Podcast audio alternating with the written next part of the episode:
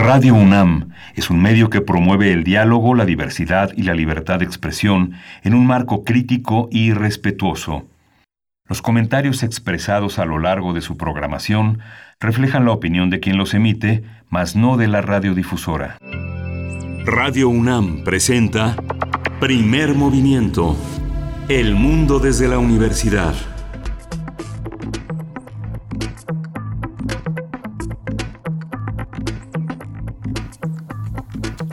Hola, buenos días. Hoy es lunes 18 de mayo. Lunes 18 de mayo y son las 7.04 de la mañana aquí en la Ciudad de México. Estamos transmitiendo desde Radio UNAM aquí en la Ciudad de México en Adolfo Prieto 133 la estación universitaria. Eh, Berenice Camacho, te doy los buenos días. Esto es Primer Movimiento. Así es, muy buenos días, Miguel Ángel Quemain. Gracias por a todos, a todos por sintonizar desde temprano, 7 con 5 minutos. Damos la bienvenida también a la Radio Universidad en Chihuahua. Nos enlazamos con ustedes a través de tres frecuencias, el 105.3, el 106.9 y el 105.7 durante la siguiente hora. Bienvenidos, bienvenidas desde donde sea que nos estén escuchando, 96.1 de FM, 860 de AM o también en www.radio.unam.mx y pues en este lunes nos da mucho gusto seguir con ustedes, estar en estos pues días de confinamiento que empiezan eh, pues a tener al menos un horizonte planteado desde eh, por parte de las autoridades de cómo sería el regreso escalonado, gradual, eh, prácticamente milimétricamente medido mm, a través de este semáforo que se ha diseñado, que presentó, que se presentó la semana pasada por parte del Gobierno Federal eh, pues para el regreso a nuestras actividades. En este lunes, en este lunes iniciaremos con medio ambiente, Miguel Ángel. Sí, vamos a iniciar con medio ambiente. La capa de ozono restaurada en el Ártico, un fenómeno cíclico que se repite e, eventualmente en el Ártico. Vamos a conversarlo con la doctora Graciela de Raga. Ella es doctora en ciencias atmosféricas e investigadora del Centro de Ciencias de la Atmósfera en la UNAM. Así es, cuántos agujeros hay en nuestra atmósfera. Pues bueno, vamos a estarlo, vamos a conversarlo, conversarlo en unos momentos más y después tendremos nuestra sección de los lunes cada 15 días a cargo de Teo Hernández, el ex coordinador de la música de catálogo de concierto eh, en la Fonoteca Nacional. Y en esta ocasión nos hablará pues de algo muy interesante y muy sencillo igualmente, que es la música clásica. Así es Vamos que esto para la música de las Américas en tus oídos. Sí, justamente la nota del día es el plan de regreso a la nueva normalidad. Lo vamos a discutir ampliamente. Este regreso a la nueva normalidad en México lo conversaremos con el doctor Malaquías López Cervantes. Él es profesor del Departamento de Salud Pública de la Facultad de Medicina de la UNAM y también con Enrique Provencio. Usted lo conoce también, es el coordinador del proyecto Informe del Desarrollo en México en el programa universitario de estudios del desarrollo en una, una discusión amplia que pues esperamos que cuente con su atención y su discusión. Por supuesto, después llega la poesía necesaria. Yo tengo el gusto de presentarles hoy la poesía del día para tener nuestra mesa, nuestra mesa después de la tercera hora, el papel de las Fuerzas Armadas. Seguimos analizando este decreto que se presentó la semana pasada. Vamos a conversar con dos académicos, el doctor Raúl Benítez Manaut, especialista en asuntos de seguridad internacional de América del Norte, y también con el doctor Javier Oliva, eh, profesor investigador de la Facultad de Ciencias Políticas y Sociales de la UNAM. Vamos a tener, como todos los lunes, la, sección de Biosfera en Equilibrio con la doctora Clementina Equigua, y es bióloga, usted eh, la conoce. Tocaremos de nuevo el tema de los insectos, esta vez una, una, una especie de automatización que Clementina Equigua trae a la discusión este lunes, Berenice por supuesto, parásitos y zombies del reino animal, nos propone la doctora Kiwa en Biosfera en Equilibrio. Y pues vamos a ir, bueno, antes les invitamos a participar en nuestras redes sociales como todos los días, arroba PMovimiento en Twitter, Primer Movimiento UNAM en Facebook. Y ahora sí, nos vamos con nuestra, nuestro corte informativo sobre la COVID-19 en nuestro país a nivel internacional y también sobre lo que está haciendo la universidad. COVID-19. Ante la pandemia, sigamos informados. Radio UNAM. La Secretaría de Salud informó que el número de decesos por la enfermedad de la COVID-19 aumentó a 5.177 De acuerdo con el informe técnico ofrecido ayer por las autoridades sanitarias, los casos confirmados acumulados se incrementaron a 49.219 y el de sospechosos a 27.507. El Instituto Mexicano del Seguro Social reconoció que la donación de sangre se ha reducido un 60% durante la pandemia por el nuevo coronavirus SARS-CoV-2. Por ello hizo un llamado a la población a mantener la donación y acudir a los bancos de sangre de los diferentes hospitales es fundamental. Así es, y el presidente Andrés Manuel López Obrador difundió este fin de semana un ensayo de 30 cuartillas sobre la nueva política económica en tiempos de la COVID-19 a través de un video. El mandatario dijo que se requiere buscar un modelo nuevo y desechar las recetas propuestas por organismos financieros internacionales. El domingo el, documento, disculpen, señala que en México se está construyendo un nuevo modelo de país con base en cinco principios fundamentales que son la democracia, justicia, honestidad, austeridad y bienestar. Este documento está libre para descarga, para consulta, de manera eh, pues eh, así como documento y no solamente como video. En la información internacional, América Latina y el Caribe superaron este fin de semana el medio millón de casos del nuevo coronavirus SARS-CoV-2. En total, los países de la región alcanzaron 501.563 casos. Brasil es el país más afectado con casi la mitad de los contagios, al contabilizar 233.142 personas infectadas y 15.633 decesos. Le sigue Perú con 88.541 casos y 2.523 fallecidos por enfermedad de la COVID-19. México se ubica en el tercer lugar con 47.144 casos eh, eh, acumulados, pero es el segundo país de la región con más decesos por COVID-19, al sumar 5.045 lamentables defunciones. En cuarto lugar se encuentra Chile con 41.428 casos acumulados y 1.688 fallecidos. En el mundo hay más de 4.76 millones de casos confirmados por el nuevo coronavirus y más de 309 mil decesos por, por, la enfermedad de la COVID-19. Los datos de la Organización Mundial de la Salud también indican que más de 1.6 millones ya se recuperaron de esta enfermedad. La OMS alertó que sanitizar las calles y espacios rociando desinfectante no sirve para eliminar el nuevo coronavirus y puede resultar dañino para las personas.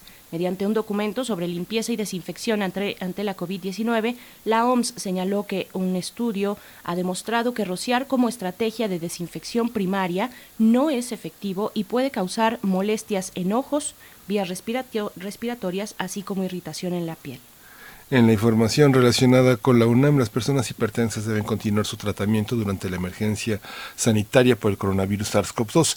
En el marco del Día Mundial de la Hipertensión Arterial que se conmemoró ayer, Víctor Manuel Ángel Juárez, quien es académico de la Facultad de Medicina de la UNAM, dijo que para evitar mayores afectaciones de salud, la población hipertensa debe tener control de su presión arterial, mantener el contacto con sus médicos y cuidar las comorbilidades como la obesidad, la diabetes y la enfermedad y las enfermedades renales.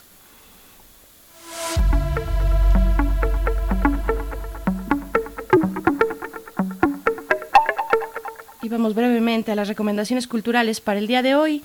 Hashtag MUAC donde estés es la manera en la que a través de redes sociales podemos pues localizar las actividades que se están realizando en el Museo Universitario de Arte Contemporáneo y en el marco del programa de actividades de cultura eh, UNAM a distancia. Este museo, el MOAC, ofrece nuevos contenidos digitales durante este periodo de contingencia.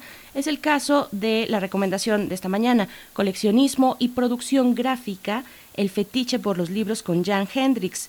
Hendrix es un referente de la producción gráfica en nuestro país, muestra cómo organiza su biblioteca, cómo ha conformado su acervo y qué libros son sus favoritos. Lo pueden encontrar en el canal de YouTube del MUAC, así es que también estarán estos enlaces en nuestras redes sociales.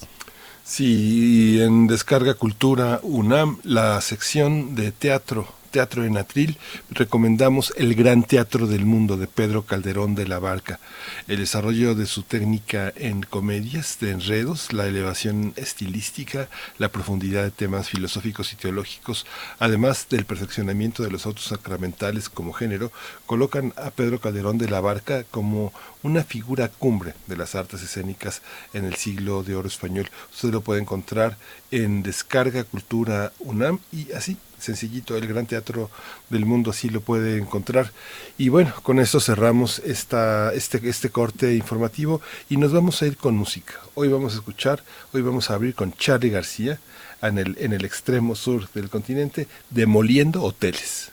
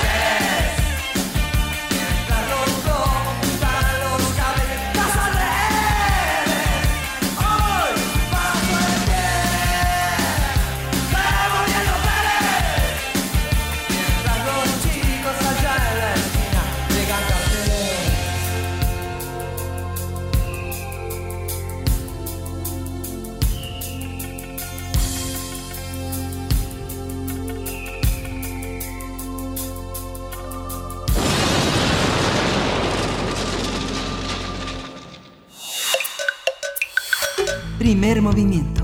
Hacemos comunidad. Lunes de Medio Ambiente. La Organización Meteorológica Mundial informó que el agujero en la capa de ozono que estaba sobre el Ártico y alcanzó un tamaño récord en marzo pasado se cerró completamente para fines de abril. En marzo, los científicos y científicas detectaron el agujero más grande en la capa de ozono que habían monitoreado en el hemisferio norte porque tenía una extensión máxima de alrededor de un millón de kilómetros cuadrados. Sin embargo, en abril la organización informó que el agujero de ozono se cerró con el aumento de las temperaturas en la estratosfera, lo que culminó con la afluencia del aire rico en ozono desde las capas más bajas de la atmósfera. A la par, aclaró que, contrario a lo que muchos pueden deducir, la disminución de la contaminación del aire por la pandemia de COVID-19 no desempeñó un factor determinante en el cierre de este agujero. La organización explicó que la destrucción de la capa de ozono que protege la vida en el planeta de la radiación ultravioleta dañina es un fenómeno que ocurre en el Ártico durante la primavera tendremos una conversación sobre el cierre del agujero en la capa de ozono. Este día nos acompaña a través de la línea en primer movimiento la doctora Graciela de Raga. Ella es doctora en ciencias atmosféricas e investigadora del Centro de Ciencias de la Atmósfera, CCA por sus siglas, de la UNAM. Y nos da mucho gusto eh, poder conversar con usted, doctora Graciela de Raga. Muy buenos días, gracias por aceptar pues esta charla para informar a la audiencia de Radio UNAM de primer movimiento. Buenos días. Buenos días, eh, mucho gusto eh, de estar con ustedes esta mañana y para poder aclarar lo que sea necesario. Gracias, doctora. ¿Cómo irradian los fenómenos atmosféricos que tienen lugar en el Ártico? ¿Cuánto tardan en llegar? ¿Cómo influyen en el, en el resto del planeta? ¿Es gradual? ¿Es inmediato? ¿Es simultáneo? ¿Cómo es? Eh, bueno, si me permite, voy a dar un poquito de marcha atrás y, hablar en general de cómo es eh, la dinámica eh, de la atmósfera em, alrededor de ambos polos. Em, a eso de 60 grados de latitud, tanto norte como sur, en cada invierno se, se desarrolla una corriente de vientos muy intensos, como a unos 10 kilómetros de altura, que es casi como un río eh, en el aire eh, que eh, gira alrededor del polo, de oeste a este. Entonces esta corriente circumpolar se hace mucho más intensa y muchas veces mucho más circular, si la viéramos desde, la, desde un satélite, alrededor del polo. Y, em, y, eso permite que el aire que queda entre los 60, 65 grados de latitud y el polo, en cada eh, invierno, em, en cada hemisferio, durante la noche polar, se enfríe porque porque los vientos no contribuyen aire de atraer aire hacia el polo de latitudes más eh, latitudes medias, eh, donde el aire es más caliente. De tal manera que eh, en cada polo durante el invierno ese aire que queda bastante aislado se enfría muchísimo, eh, digamos 80 grados bajo cero y demás, ¿no? Eh, mucho. Y, y, entonces se pueden formar sobre los polos unas nubes que se llaman nubes estratosféricas polares, tipo 2, que son importantes en la destrucción de ozono y en cada cada invierno. Sin embargo, en el hemisferio norte, este, esta corriente circumpolar no es tan uniforme. Eh, ¿Por qué es eso? Por la diferencia de, mm, eh, entre distribución de tierra, masas continentales y océano en el hemisferio norte comparado con el hemisferio sur, que si ustedes piensan, a 60 grados de latitud no, eh, sur, eh, tenemos solamente océano alrededor de la Antártida y eh, es más, más eh, fácil que estos vientos tengan una cierta uniformidad alrededor del polo que permite que se enfríe el aire durante el invierno, la noche polar, mucho más en el hemisferio sur que en el hemisferio norte. Pero este invierno hubo menos actividad de ondas que en el así como no como si fueran olas en el río que lo deforman eh, de tal manera que el área del eh, aire en la estratosfera sobre el polo sobre el ártico eh, se enfrió más que lo normal. Doctora Graciela de Raga, este fenómeno nos ha acompañado durante mucho tiempo al menos en los medios de comunicación, en las conversaciones eh, pues cotidianas, en las charlas comunes, ¿no? No, no sabemos bien a bien de qué se trata y afortunadamente tenemos especialistas como usted para saberlo, pero también se asocia en muchas ocasiones con algún efecto del cambio climático. ¿Esto es posible? ¿Hay algún efecto que, que pueda estar eh, tal vez ampliando la permanencia de un vórtice como este que ya nos ha comentado? Eh, bueno, como le decía, los, estas corrientes en chorro en la atmósfera eh, son parte de nuestro clima. Eh, como varias cosas del clima, se han visto que ciertos fenómenos de latitudes medias, como los frentes y demás, se han eh, corrido hacia los respectivos polos en, en los hemisferios. Pero pero no, eh, no está tan claro eh, que un, un, año como este en el hemisferio norte sea atribuible directamente ¿no? Eh, al, al, cambio climático. Eso hay que hacer estudios con modelación y ver si pudiera ser el caso. solamente, Miguel Ángel, nada más para especificar entonces, ¿Cuál sería, si estamos hablando de chorros, de corrientes de aire eh, que se dan en los distintos eh, niveles de, la atmósfera, cuáles serían las implicaciones entonces del el cambio climático, del cambio pues de clima, de las temperaturas para, para esas corrientes? ¿Ahí hay algún, algún tipo de efecto? Solamente para puntualizar. Bueno, eso es lo que se, lo que quise eh, mencionar. Eh, lo que se ha visto es que es un, es un, poco que el tipo de fenómenos o de ondas que se dan en esto, en este chorro, eh, se, se, ve que están un poquito más corridas en lugar de latitudes medias a, niveles más bajos en la atmósfera, se han corrido un poquito hacia los polos. Eh, y entonces eh, los frentes, por ejemplo, no ciertos fenómenos que estamos acostumbrados a oír, eh, se originan un poquito más al norte. también la otra em, característica que se ha visto es que a veces, más recientemente, hay, ha habido disminución en la velocidad de estos vientos y eh, que giran alrededor de, los polos y que em, se producen meandros, eh, unos meandros que tienen mucha amplitud eh, en latitud. Entonces, como, como ustedes recuerdan, ha habido también algún evento de, estas, de este vórtice polar sobre Chicago, por ejemplo. ¿Se acuerdan el año pasado de ese evento? Bueno, eso eh, lo que implica es que grandes ondulaciones en ese río eh, hacen que se mueva, se desplace la masa de aire muy, frío que estaba sobre el borde, que, perdón, que estaba sobre el polo, y eh, entonces tuvimos ese evento de vórtice polar, ¿se acuerdan? eso lo que quiere decir es que los meandros que se forman en este río son de una amplitud muy grande, en lugar de ser eh, solo a 60 de latitud norte y girando alrededor del polo, tenemos meandros que llegaron hasta 40, 38 grados de latitud sur. ¿No? Entonces, eh, entonces en ese sentido también hay una... Um, un, aumento en la frecuencia de ese tipo de eh, observaciones, ¿no? De, meandros mucho más grandes, entonces, eh, en, tiempos más recientes.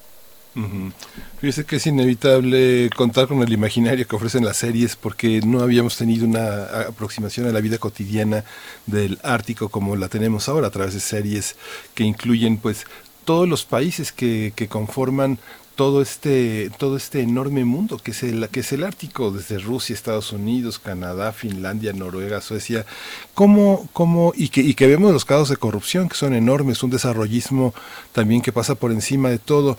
¿Qué, qué tan significativo es hoy el Ártico para, para nosotros hacia el sur? ¿Qué, ¿Qué pasa con el Ártico? Bueno, eh, ciertamente el Ártico, con todo el eh, hielo que existe sobre el océano Ártico, eh, contribuye a un enfriamiento, porque como ustedes saben, lo vemos bien blanco al hielo en superficie porque refleja gran parte de la radiación solar que nos llega ¿no? durante la época que llega el sol al Ártico.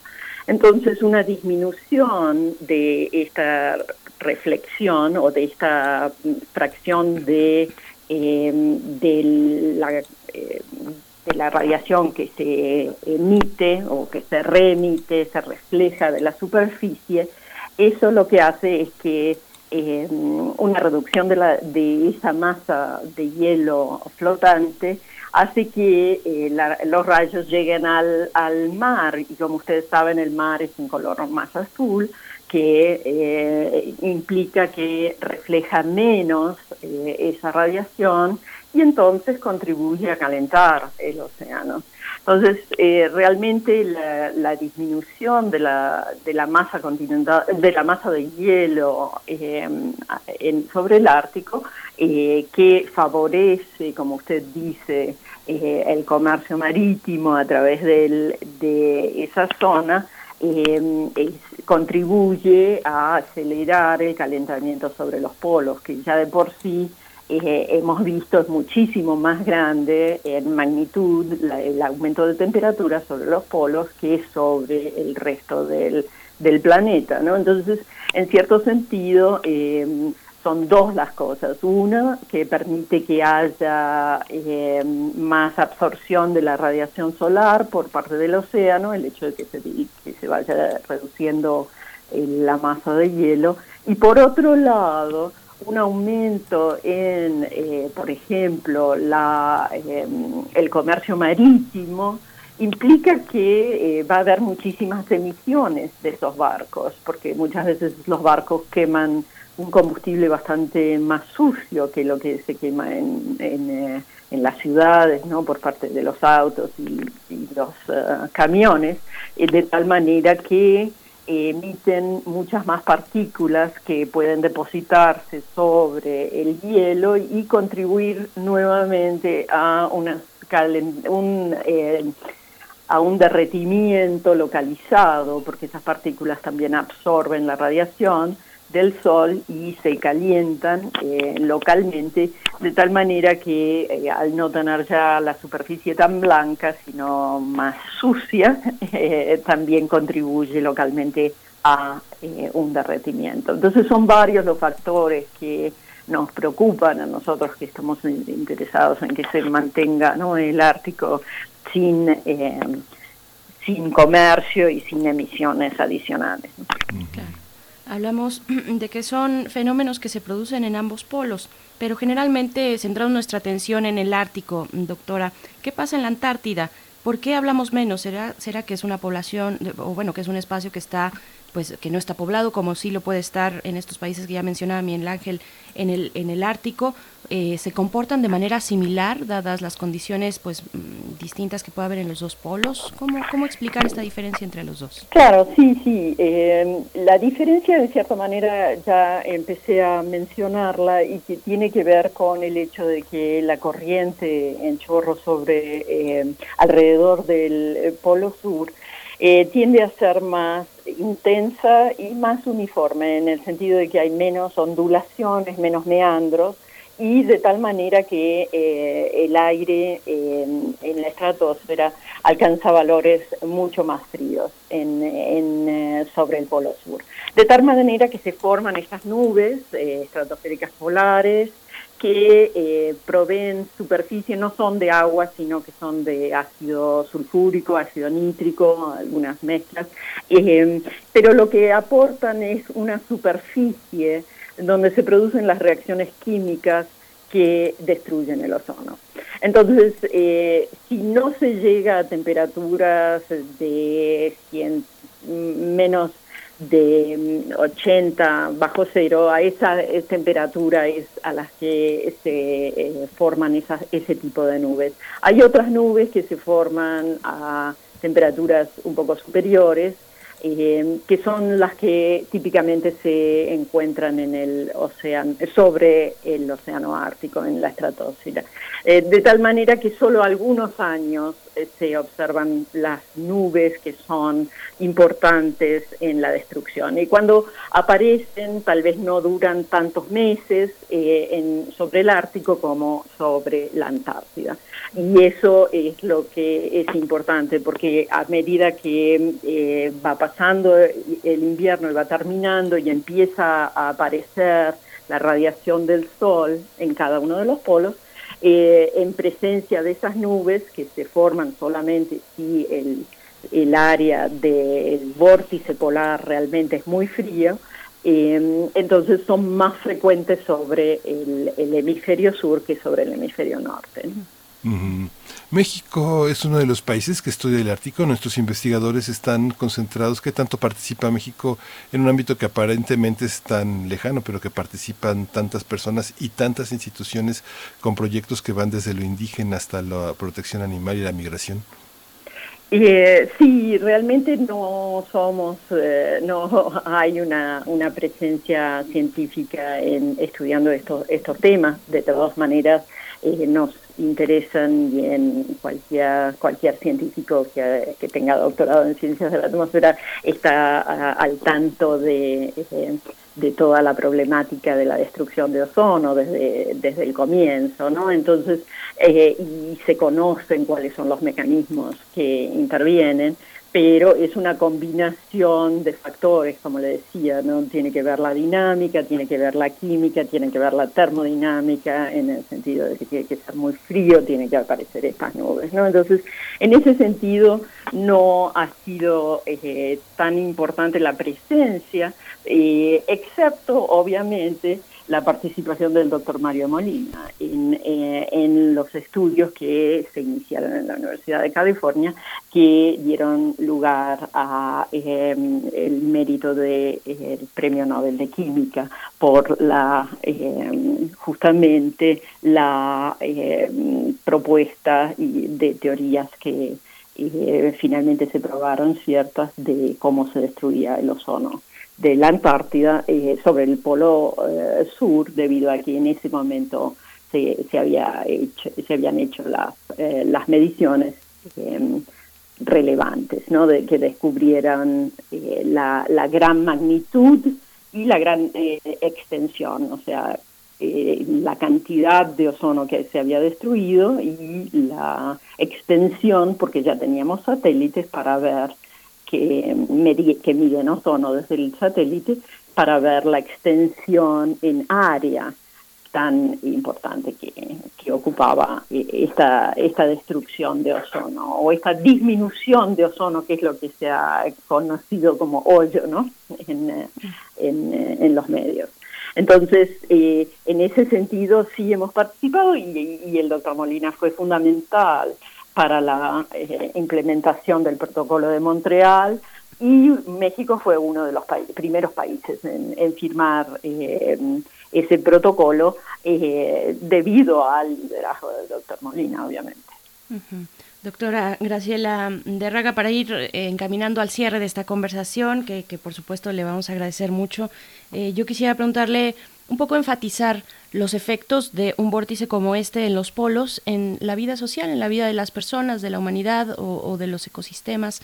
Eh, ¿cómo, ¿Cuál es el impacto que puede tener sobre ah, nuestras claro. vidas? Sí, sí, eh, sí, bueno, usted sabe, la, la capa de ozono tiene un máximo más o menos entre 30 y 35 kilómetros en lo que en la capa que nosotros llamamos la estratosfera y allí eh, eh, se producen eh, ciertas em, rompimientos de las moléculas eh, que se fotodisocian, en el sentido de que eh, la radiación solar de eh, alta frecuencia, o sea, muy energética, y es la que logra destruir esas moléculas y separarlas y de tal manera que se forma una, eh, un átomo de ozono, de, perdón, un átomo de oxígeno a partir de la molécula de ozono que tiene tres átomos de oxígeno y que entonces ese átomo eh, que queda excitado en, entra en, eh, a participar en otras reacciones en lugar de volver a recombinarse y dar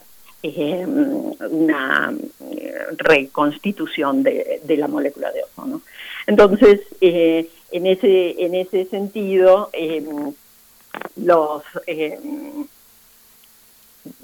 tanto en ocurre en, en, todos lados, pero, em, pero principalmente, como decíamos, eh, se favorece sobre ciertas superficies que, es más, más, que son más frías.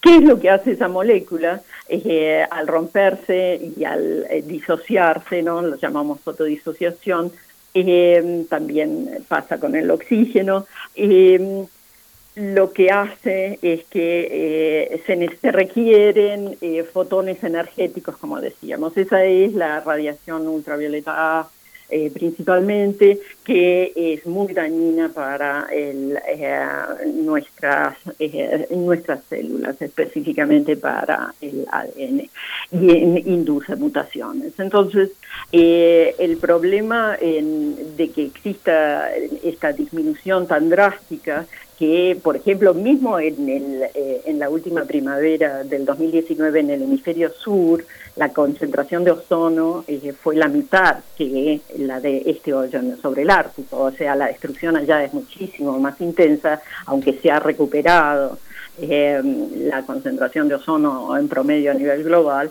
desde que se prohibieron las sustancias que, que, contribuyen a, que se, se, destruya el ozono.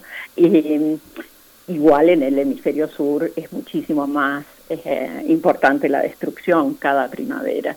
De tal manera que el hoyo si se extiende más, en el hemisferio sur hay menos gente, pero también eh, eh, afecta, sobre todo en la Patagonia, a las personas que viven ahí, ¿no?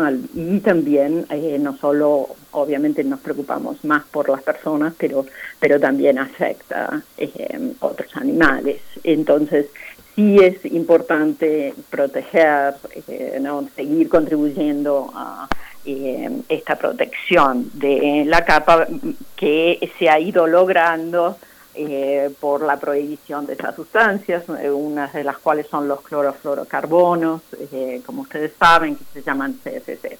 Lamentablemente, esos gases que se utilizan sobre todo en la refrigeración generalizada, que tenemos refrigeración industrial, en transporte de comida y demás, de todos esos equipos eh, tienen pérdidas y entonces eso es lo que contribuyó a que esos esas moléculas de ese, esos gases que no existen eh, naturalmente eh, hayan eh, hubiera sido tan claro que participaban en la destrucción comparado con otras cosas, ¿no? Que, que tienen fuentes otros gases que tienen fuentes naturales.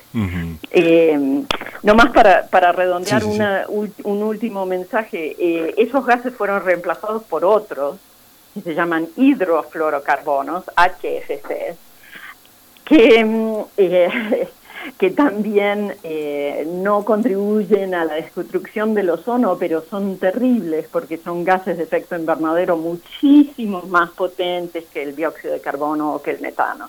Así que por otro lado, en esta enmienda de Kigali, hace, creo que fue en el 2016, fines de 2016, eh, los países también eh, que forman parte de las Naciones Unidas han eh, acordado reducir esos gases también, ¿no? Y reemplazar en, en los equipos refrigerantes esos gases para eliminar esta otra cuestión de que contribuyen al calentamiento global. Pues Doctora, le agradecemos muchísimo. Este es como, como una entrada también al Ártico.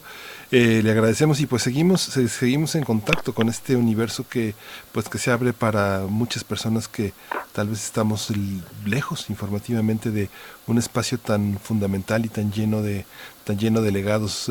Graciela Raga, doctora en ciencias atmosféricas e investigadora del Centro de Ciencias de la Atmósfera de la UNAM. Muchas gracias por estar con nosotros esta mañana. No, al contrario, muchas gracias eh, por invitarme y cuando quiera. Gracias, doctora. muchas gracias, doctora. Eh, Graciela de Raga. Vamos a ir con música, Miguel Ángel. Vamos a escuchar esto que es de Potty Mount. La canción es Wishlist, Wishlist, ahora que son las 7 con 41 minutos.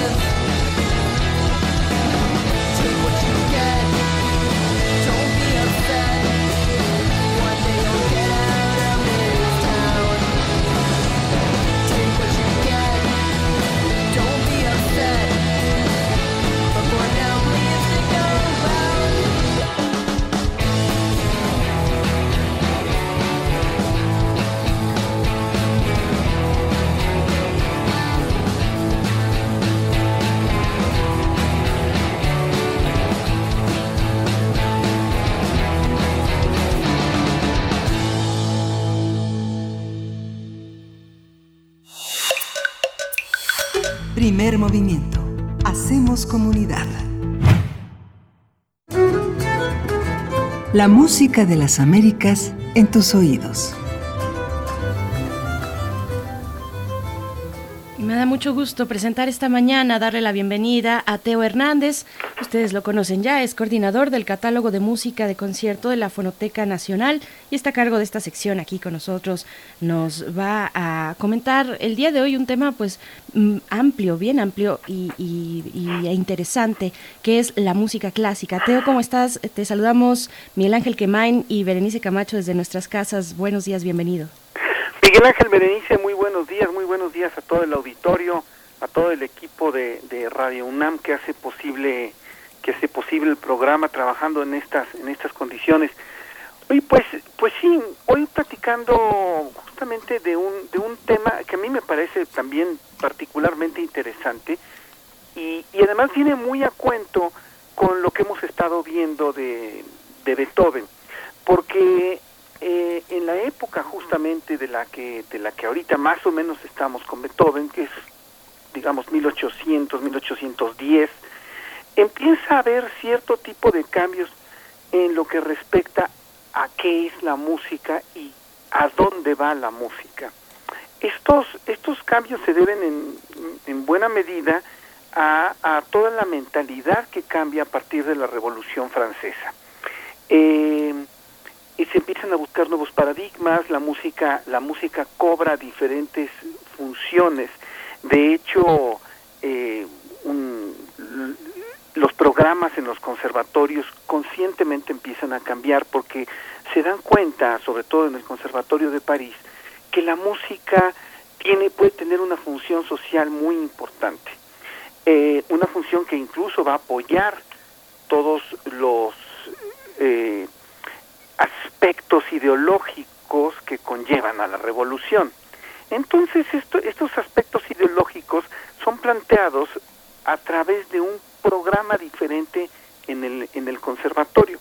Además, todo lo que hemos estado platicando de los, los cambios que existen en la forma de mecenazgo de la música, más otro cambio muy importante que no hemos tratado, que es el cambio que existe en la relación que tienen los editores con los eh, con los compositores eh, a finales del siglo XVIII sobre todo eh, la, la cuestión de la venta de partituras cobra una significación muy importante puesto que es una entrada de dinero muy fuerte primero para el editor que es el que el que pone la el que pone digamos el, el, negocio y después también para el compositor.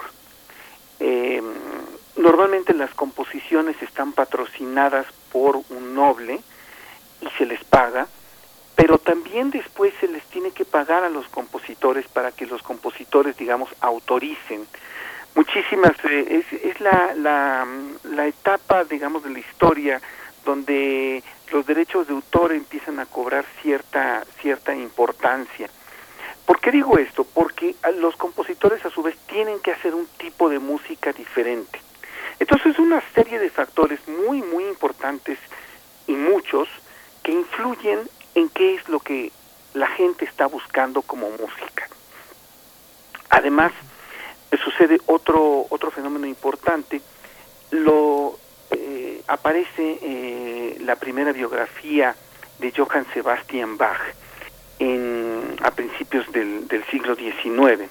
¿Qué quiere decir esto? Que empiezan a considerar importantes algunos compositores que son del pasado, más allá del pasado inmediato, digamos a la época de Beethoven, 1800-1810, que serían Mozart y Haydn, de hecho, de hecho Haydn todavía vive un tiempo eh, viejito, pues, pero, pero ahí está. Eh, pero compositores que acaban de pasar.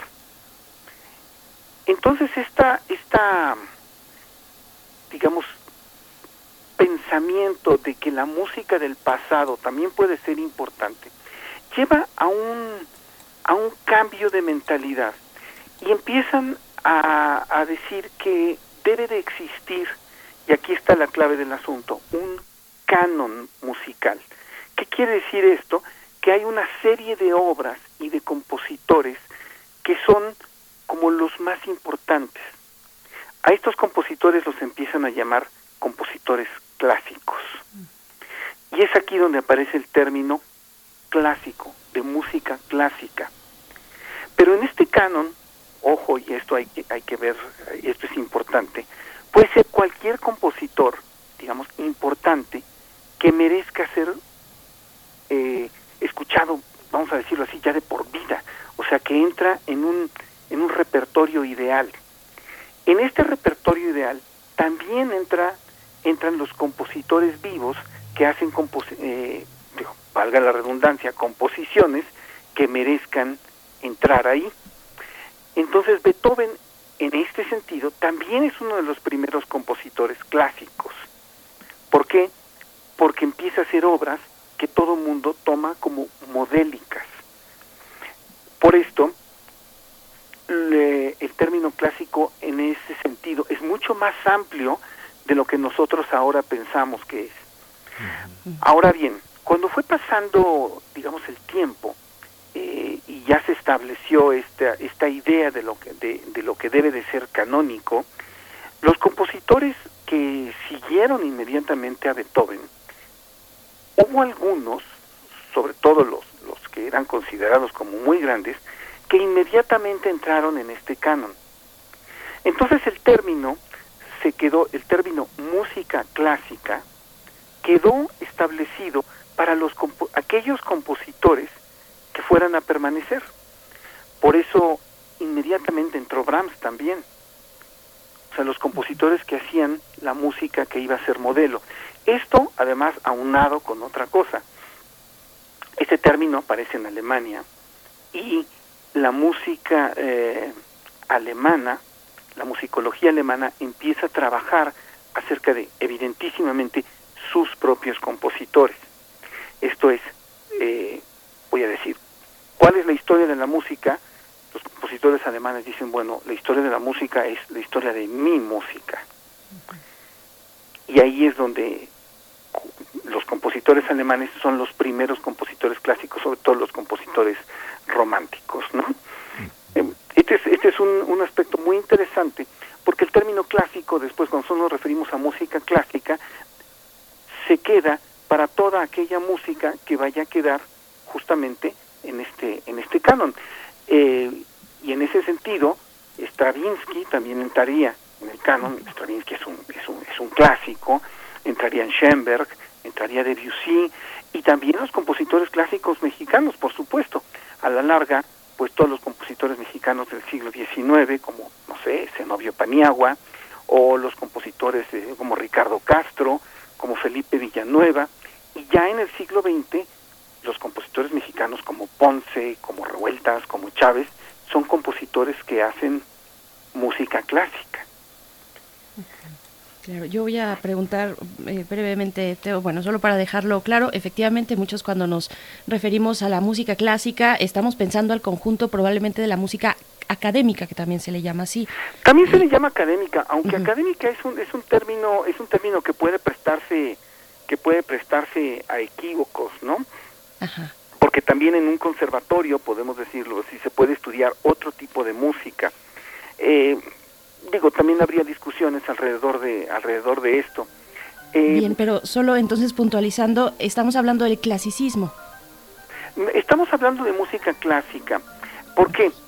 Qué, buena pregunta, perdón. Muy bien, gracias, gracias por recordarme este, este punto. Eh, la musicología alemana, sobre todo en el siglo XIX, a finales del siglo XIX, estableció etapas para la historia de la música y dividió la historia de la música en eh, eh, música antigua, Edad Media y Renacimiento. Después este, venía, eh, viene el periodo barroco. Después viene una cosa que llamaron justamente el periodo clásico, que es el periodo de Mozart y Haydn, porque fue el periodo anterior al lo que ellos mismos llamaron el romanticismo. Ahora bien, este periodo, que es el periodo clásico, es un periodo, digamos, de, de un pequeño lapso de tiempo que va aproximadamente, digo, y esto por poner, redondearlo, ¿no? En 1750, 1805, vamos a decirlo, más o menos, ¿no? Eh, y mucha gente, y con razón, dicen, bueno, es que la música clásica es la del periodo clásico. Sí, efectivamente. Pero el término no nació pensando en una designación de un periodo de tiempo específico que además fue puesto el nombre mucho tiempo después.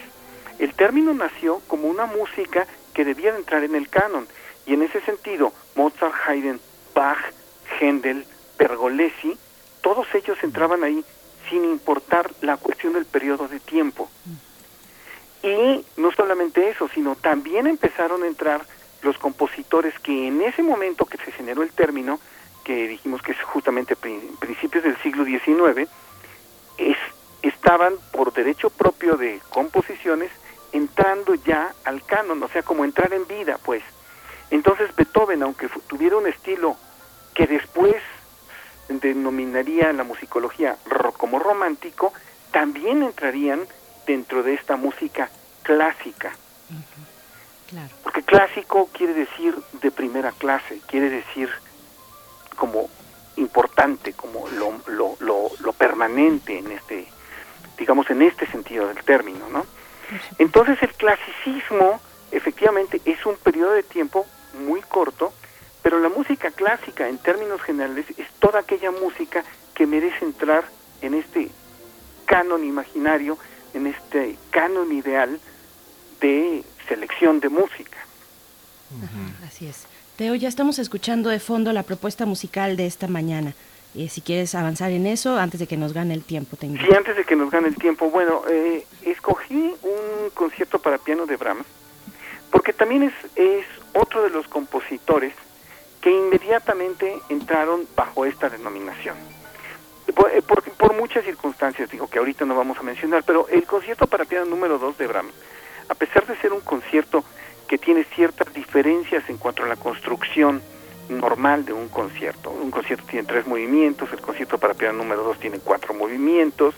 Eh, inmediatamente que, que Brahms hacía una composición, inmediatamente esa composición merecía entrar a este, a este, repito, perdón que lo repito tanto, pero esa especie de catálogo ideal ¿no? de, de, de música y el mismo compositor entraba como este como esta especie de limbo. Ahora, hay que, hay que recordar una cosa importante. La, la terminología que se refiere hacia un hecho determinado es una terminología que siempre es posterior al hecho que describe. Esto es, ningún compositor de la época barroca decía, oye, es que yo soy barroco, ¿no? O un compositor como Mozart decía, es que yo soy del periodo clásico. No, pues claro que no. Esto es una cosa totalmente posterior. Y, bueno, pues pensando justamente en esto, que es una que, las denominaciones son posteriores a los hechos que se describen, eh, la, terminología, pues es tiene nosotros tenemos la obligación de pensarla como una cuestión de qué es lo que quería decir esta descripción de, de este nombre. Por supuesto. Teo, pues queremos disfrutar de este concierto, el concierto para piano número 2 de Brahms. Estamos escuchando el cuarto movimiento, Alegro Gracioso. Es pues un concierto, como ya nos comentas, de cuatro movimientos. Y, y, nos vamos allá a empezar a despedir. Eh, ¿Algo más que quieras agregar muy brevemente? No, pues muchísimas gracias. Perdón, este, este es un tema que me parece que es un tema muy, muy amplio. Eh, simplemente para decir que, bueno, la denominación música clásica se refiere por lo tanto no necesariamente a un periodo de tiempo específico, sino a todo este tipo de música, ¿no? Y bueno, pues se generó justamente a eh, por los movimientos históricos y todo a principios del siglo XIX. Y bueno, pues ya agradecerles muchísimo la atención no, al contrario, Teo, muchas gracias a ti y sigamos con este hilo de conversaciones. Nos escuchamos contigo dentro de 15 días y te mandamos un abrazo. Hasta pronto, Teo Hernández. Igualmente, cuídense mucho. Hasta gracias, luego. Teo. Bueno, pues Miguel Ángel, nos vamos eh, a escuchar, vamos a escuchar y nos despedimos de una vez de la radio Universidad de Chihuahua. Seguimos nosotros en el 96.1 de FM, 860 de AM también. Los dejamos escuchando y luego el corte de la hora.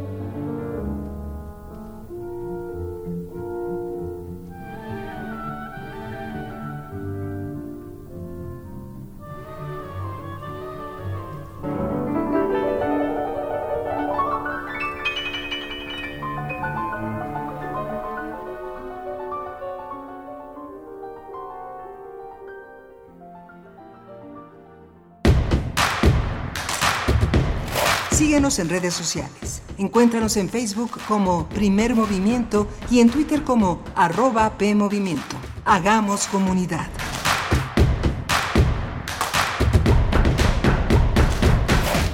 Hola, soy Beatriz Rivas, novelista y estoy en descargacultura.unam. Celebramos. Mil audios en descargacultura.unam con El Principito. Disfruta este clásico en francés, su idioma original y traducido al español. C'est utile à mes volcans et c'est utile à ma fleur, que je les possède. Mais tu n'es pas utile aux étoiles. Es útil, pues, para mi flor y mis volcanes que yo los posea, pero tú no eres útil para tus estrellas. Revolucionamos el acto de escuchar. www.descargacultura.unam.mx Somos el TCDMX. Y seguro nos conoces por qué. Somos el árbitro antes, durante y después de una elección en la Ciudad de México. Verificamos las decisiones en pueblos y barrios originarios, partidos políticos y de participación ciudadana. Date cuenta, protegemos tus derechos político-electorales. Tribunal Electoral de la Ciudad de México, garantizando justicia en tu elección. La mayoría de casos de COVID-19 no son graves, pero hay personas a quienes debemos cuidar más. Mayores de 60 años de edad y menores de 5, quienes viven con enfermedades crónicas o autoinmunes y embarazadas. Es fácil. Lava tus manos con frecuencia. Estornuda o tose en la parte interna de tu codo y quédate en casa si te sientes mal. Aprende más en go.mx diagonal coronavirus o llama al 800 0044 800. Si te cuidas tú, nos cuidamos todos. Gobierno de México. La psicología observa al ser humano, sus escenarios y comprende su diversidad. Adentrémonos en ella. Juntos hagamos conciencia, psicología y sociedad. Cuarta temporada. Un programa de análisis y reflexión con Berenice Camacho y los doctores Mariana Gutiérrez Lara, Jorge Álvarez Martínez y Laura Ramos Langurén. Todos los lunes a las 18 horas por el 96.1 de FM y su retransmisión los jueves a las 16 horas por el 860 de AM. O si lo prefieres, escucha el podcast en radiopodcast.unam.mx. Radio UNAM, Experiencia Sonora.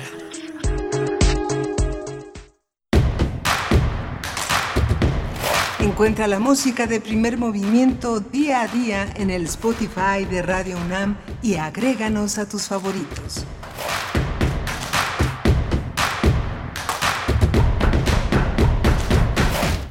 Muy buenos días, bienvenidos, bienvenidas. Iniciamos nuestra segunda hora en el día de hoy, que es lunes, lunes 18 de mayo. Sigue corriendo mayo, pues eh, prácticamente contamos eh, los días. Así se presenta incluso en la conferencia vespertina, dan nota de eh, en qué día vamos de este confinamiento.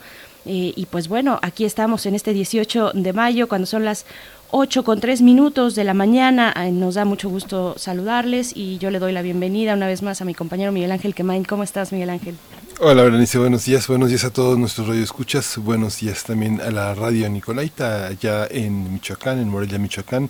Pero que estas tecnologías de hoy permiten que nos abracemos, nos escuchemos desde cualquier punto del planeta a través de la web, que es un instrumento que permite escucharnos y también reservar, para crear un patrimonio al alcance de todos, de toda esta producción de la radio universitaria, Berenice. Por supuesto, y bueno, venimos de una conversación eh, muy, muy interesante eh, de, de lunes que decidimos, bueno, hablar de, medio ambiente, de ciencia, eh, conversamos sobre la capa de ozono, este vórtice que se genera en los polos de nuestro planeta y cómo en el caso del polo norte, del Ártico, se, se, ha cerrado por ciertas condiciones, bueno, muy específicas que nos comentaba la doctora Graciela de Raga. Si ustedes quieren eh, repasar, pues ahí está nuestro podcast eh, radiopodcast.unam.mx, aquí ahí pueden encontrar la sección de primer movimiento y después también esta conversación con Teo Hernández, que está a cargo de una sección que dedicamos a la música clásica. Vamos, precisamente venimos de hablar de, de qué es la música clásica, eh, que no es necesariamente el periodo muy concreto del clasicismo, decía Teo Hernández. Hay un documento un documento que está en la Secretaría de Cultura, que es precisamente así, se titula ¿Qué es la música clásica? y lo escribe Teo Hernández, lo pueden encontrar de esa manera, con esas referencias, así es que, pues bueno, esto un poco para ponernos al corriente de lo que ha pasado hasta este momento, en este día. Llevamos una hora de transmisión y nos queda todavía mucho por delante, muchas cosas interesantes, importantes que discutir, Miguel Ángel. Sí, toda la hora la vamos a dedicar a discutir el plan de regreso a la nueva normalidad en México. Lo vamos a conversar con el doctor Malaquías López Cervantes, quien es profesor del Departamento de Salud Pública de la Facultad de Medicina de la UNAM, y con, y con Enrique Provencio, que coordina el proyecto Informe del Desarrollo en México en el programa universitario de estudios del desarrollo de la UNAM. Hemos visto con preocupación cómo crecieron de repentinamente una, la ola este, de contagios, la curva de contagios debido a la mala comunicación, a la mala interpretación que se hizo por parte de muchos gobiernos en el interior del país sobre la incorporación nuevamente a partir de junio y la incorporación gradual con municipios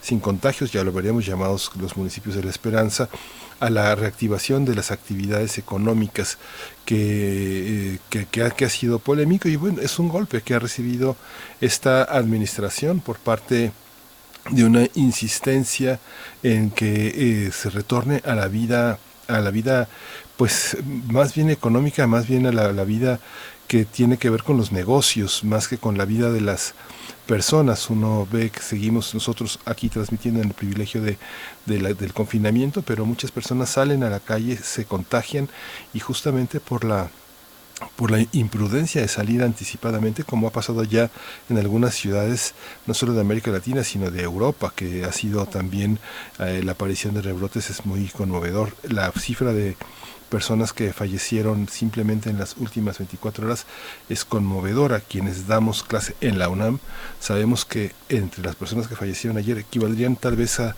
a tres aulas, a tres, a tres aulas a tres jóvenes, a tres conjuntos de jóvenes que estudian todos los días. Es algo que tenemos que no salir de casa, quedarse en casa, acudir a las prescripciones que marca el gobierno federal y bueno, poner todo de nuestra parte para que no se extiendan los contagios. Así es, es finalmente ni más ni menos que la salud, es decir, la vida de las personas y la economía, la viabilidad de esa vida una vez que se cuenta con la salud. Es un equilibrio eh, muy complicado de lograr y, y, es una discusión que se tiene en todos los países de este planeta eh, cuándo regresar a las actividades con esta urgencia de reactivar la economía. Pues bueno, vamos a estar conversando en unos momentos más sobre este plan de regreso a la nueva normalidad en México con el doctor Malaquías López Cervantes, profesor del Departamento de Salud Pública de la Facultad de Medicina de la UNAM, y también con el doctor Enrique Provencio, coordinador del proyecto Informe del Desarrollo en México en el Programa Universitario de Estudios del Desarrollo de la UNAM.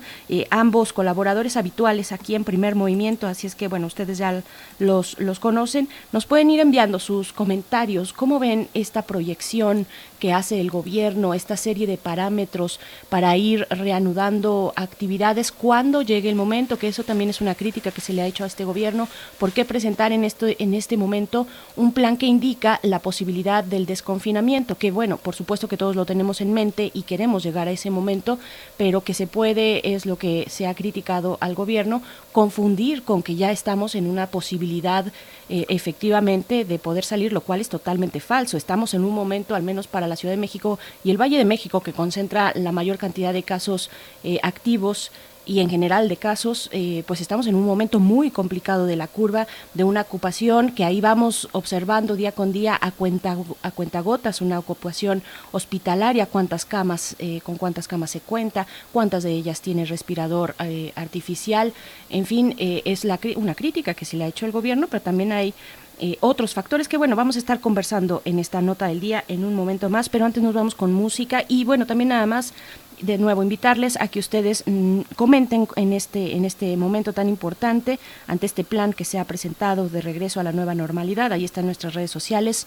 arroba P Movimiento en Twitter, Primer Movimiento UNAM en Facebook. Miguel, Miguel Ángel, nos vamos con música. Nos vamos con música y vamos a escuchar Vaso de Baba Commandant Anamp y de Mandingo Band.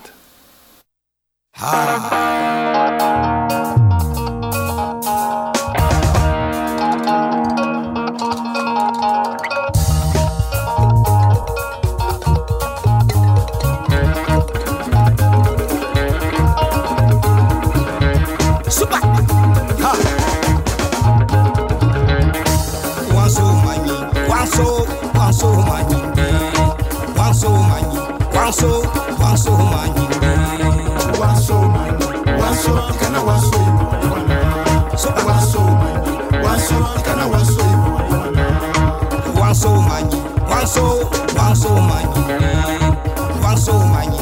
so one so manyi one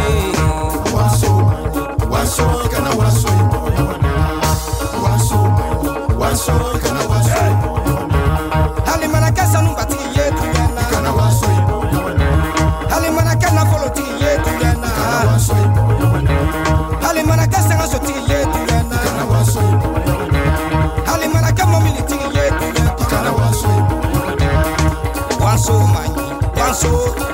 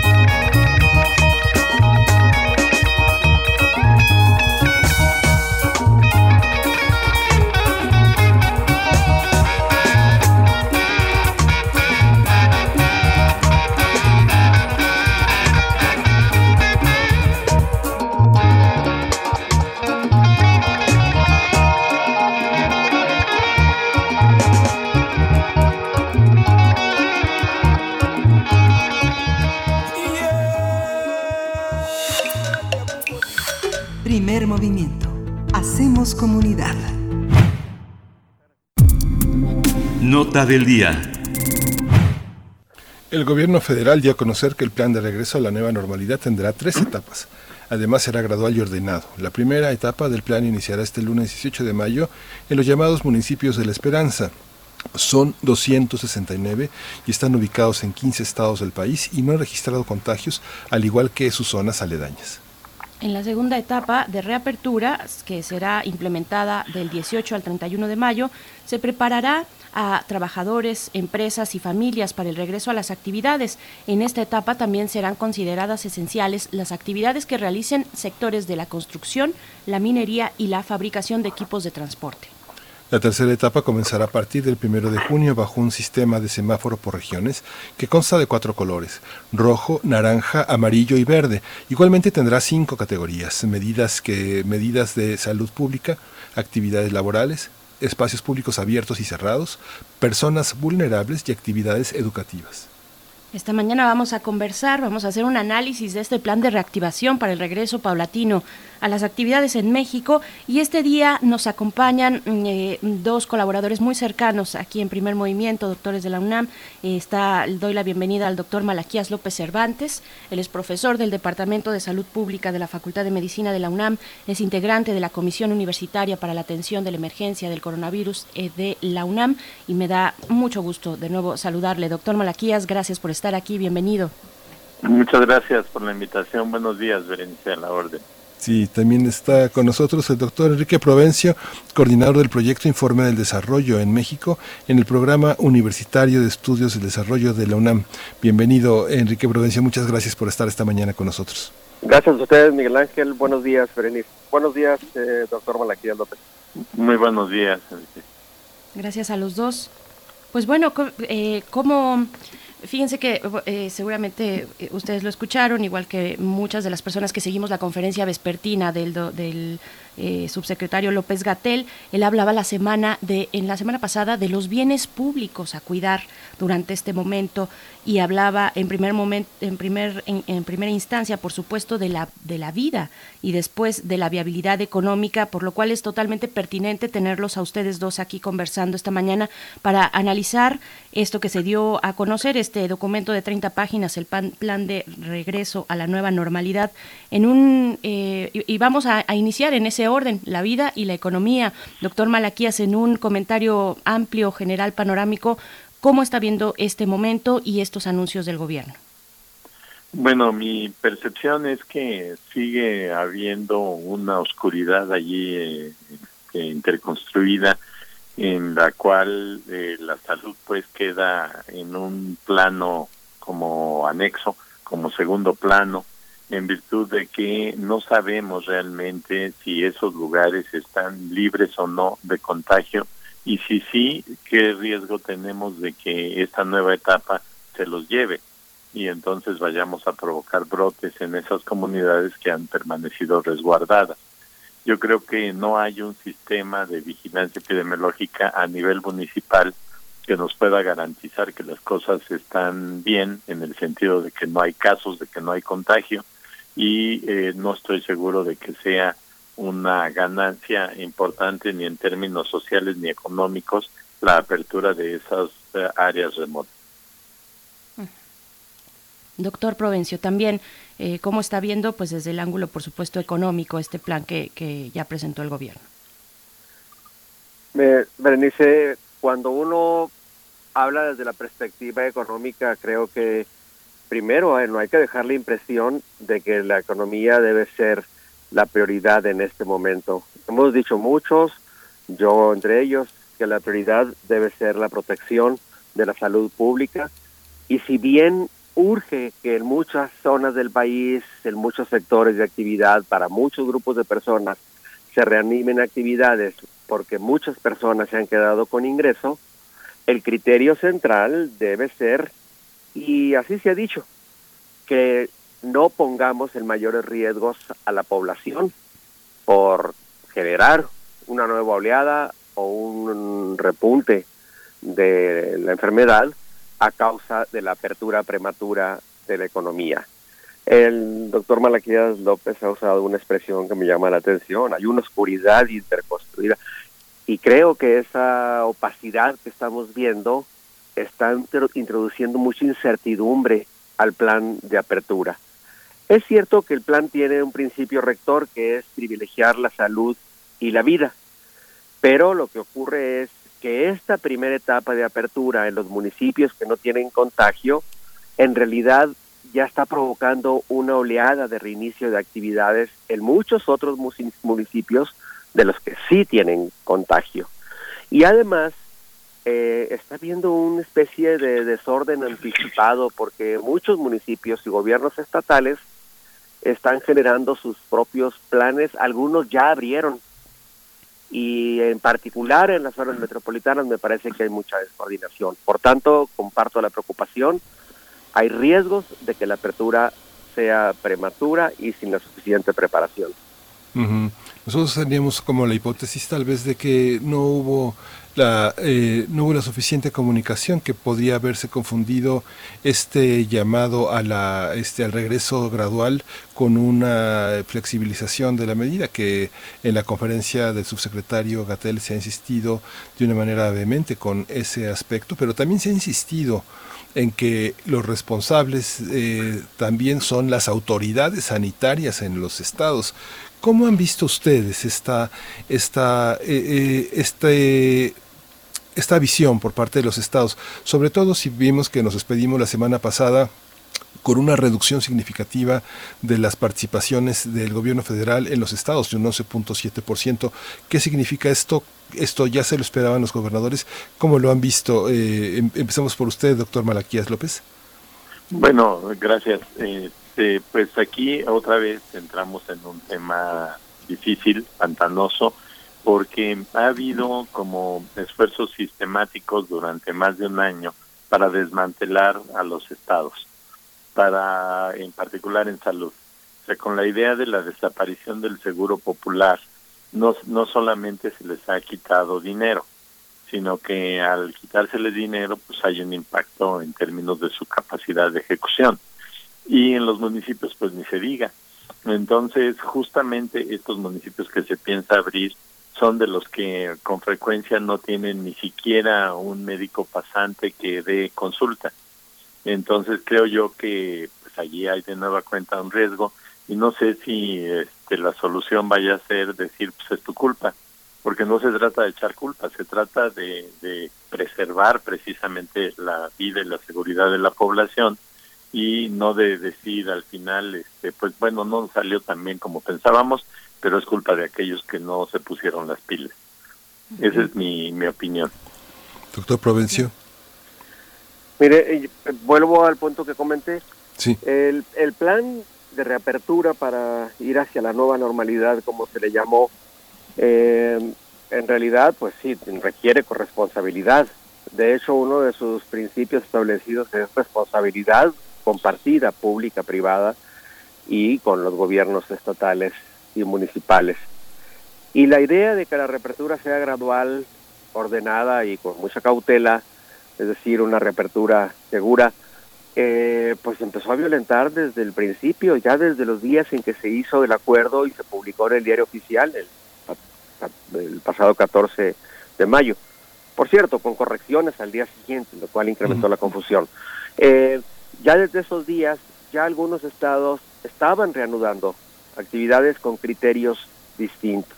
Y lo que yo advierto, pero además es evidente en esto, es que la estrategia ante la pandemia no está siendo suficientemente coordinada desde el Consejo de Salubridad General y en muchas zonas, eh, en particular a mí me preocupan las zonas metropolitanas, eh, las, las directrices de algunos gobiernos municipales han ido a veces por delante de las de la federación y de los estados.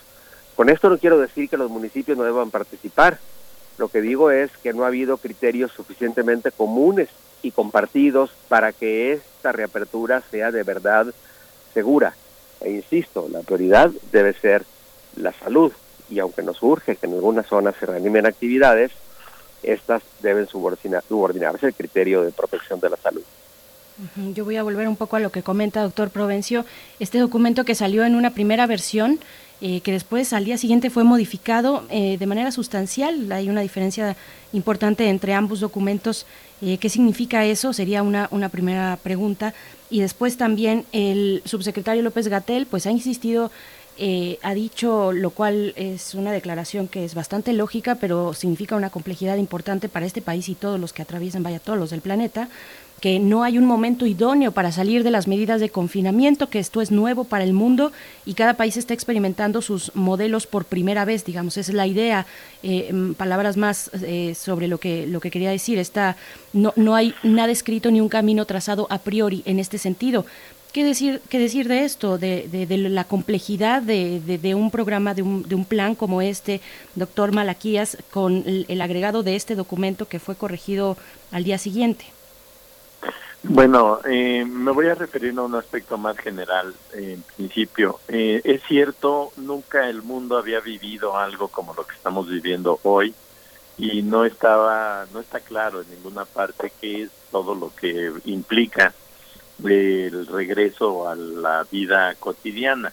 Si, no sé si ya nunca será igual como dicen y será otra nueva normalidad, yo creo que sí, pero por lo menos el próximo año, año y medio seguirá siendo una normalidad distinta en el sentido de que allí va a estar latente el riesgo del contagio.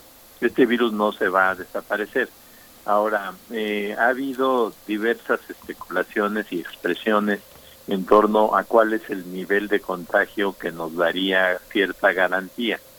Y debido a las características propias del virus, a su contagiosidad y a otros, eh, otros razonamientos, se ha llegado a creer que requerimos que más o menos eh, siete de cada diez personas ya tengan el contagio para que no se restablezca un brote. Eh, España hizo una encuesta epidemiológica que mostró que es de como máximo 6 de cada 100 personas que tienen ya protección. Entonces, de 6 a 70 por cada 100, pues hay una distancia enorme. Y preocupa mucho el saber que todas las personas, que hay 94 de cada 100 con riesgo de contagio y de enfermar, y que pues al regresar a las actividades cotidianas pues se establece un hay un riesgo muy muy grande en México no ha habido esa visión. Ni siquiera se, se ha este puesto el dedo en ese renglón. No hay ni hay, ni un esfuerzo por tratar de saber cuántos quedan todavía por contagiarse y el supuesto es en este plan que en esos lugares nadie está contagiado. Entonces, pues todos están en posibilidades de recibir el, el contagio por este virus nuevo y qué es lo que va a suceder en esos lugares donde no están preparados para dar atención como hemos visto en las grandes ciudades. Aquí eh, me, debo preguntarles también, volviendo un poco sobre los pasos del doctor Malaquías López, hay una alusión permanente de, este, de un sistema de salud abandonado, destruido, muy, muy corrupto. Y pues es inevitable ver, digamos, cómo la, la, estrategia de comunicación de viejas administraciones que se encuentran sus miembros muy activos, en particular el PRI muy desmantelada la del PAN, pero la estrategia, por ejemplo, que uno veía en los informes de gobierno de los presidentes, el presidente daba su, su informe y inmediatamente todos los demás secretarios salían a los medios y salían a, a la glosa. Aquí pasa un poco lo mismo, ¿no? Los secretarios de salud del pasado salen a los medios de comunicación a decir que los números están equivocados, que la estrategia es fallida, que todo se, se, se perfila hacia la tragedia. Pero por otra parte, doctor Malaquías, usted señala que en este desmantelamiento del seguro popular también hay una hay una hay un grave este hay un grave error no hay una parte en la que no se no se no se sostiene en un diálogo fecundo con la Federación que en muchos casos ha sido muy reactiva.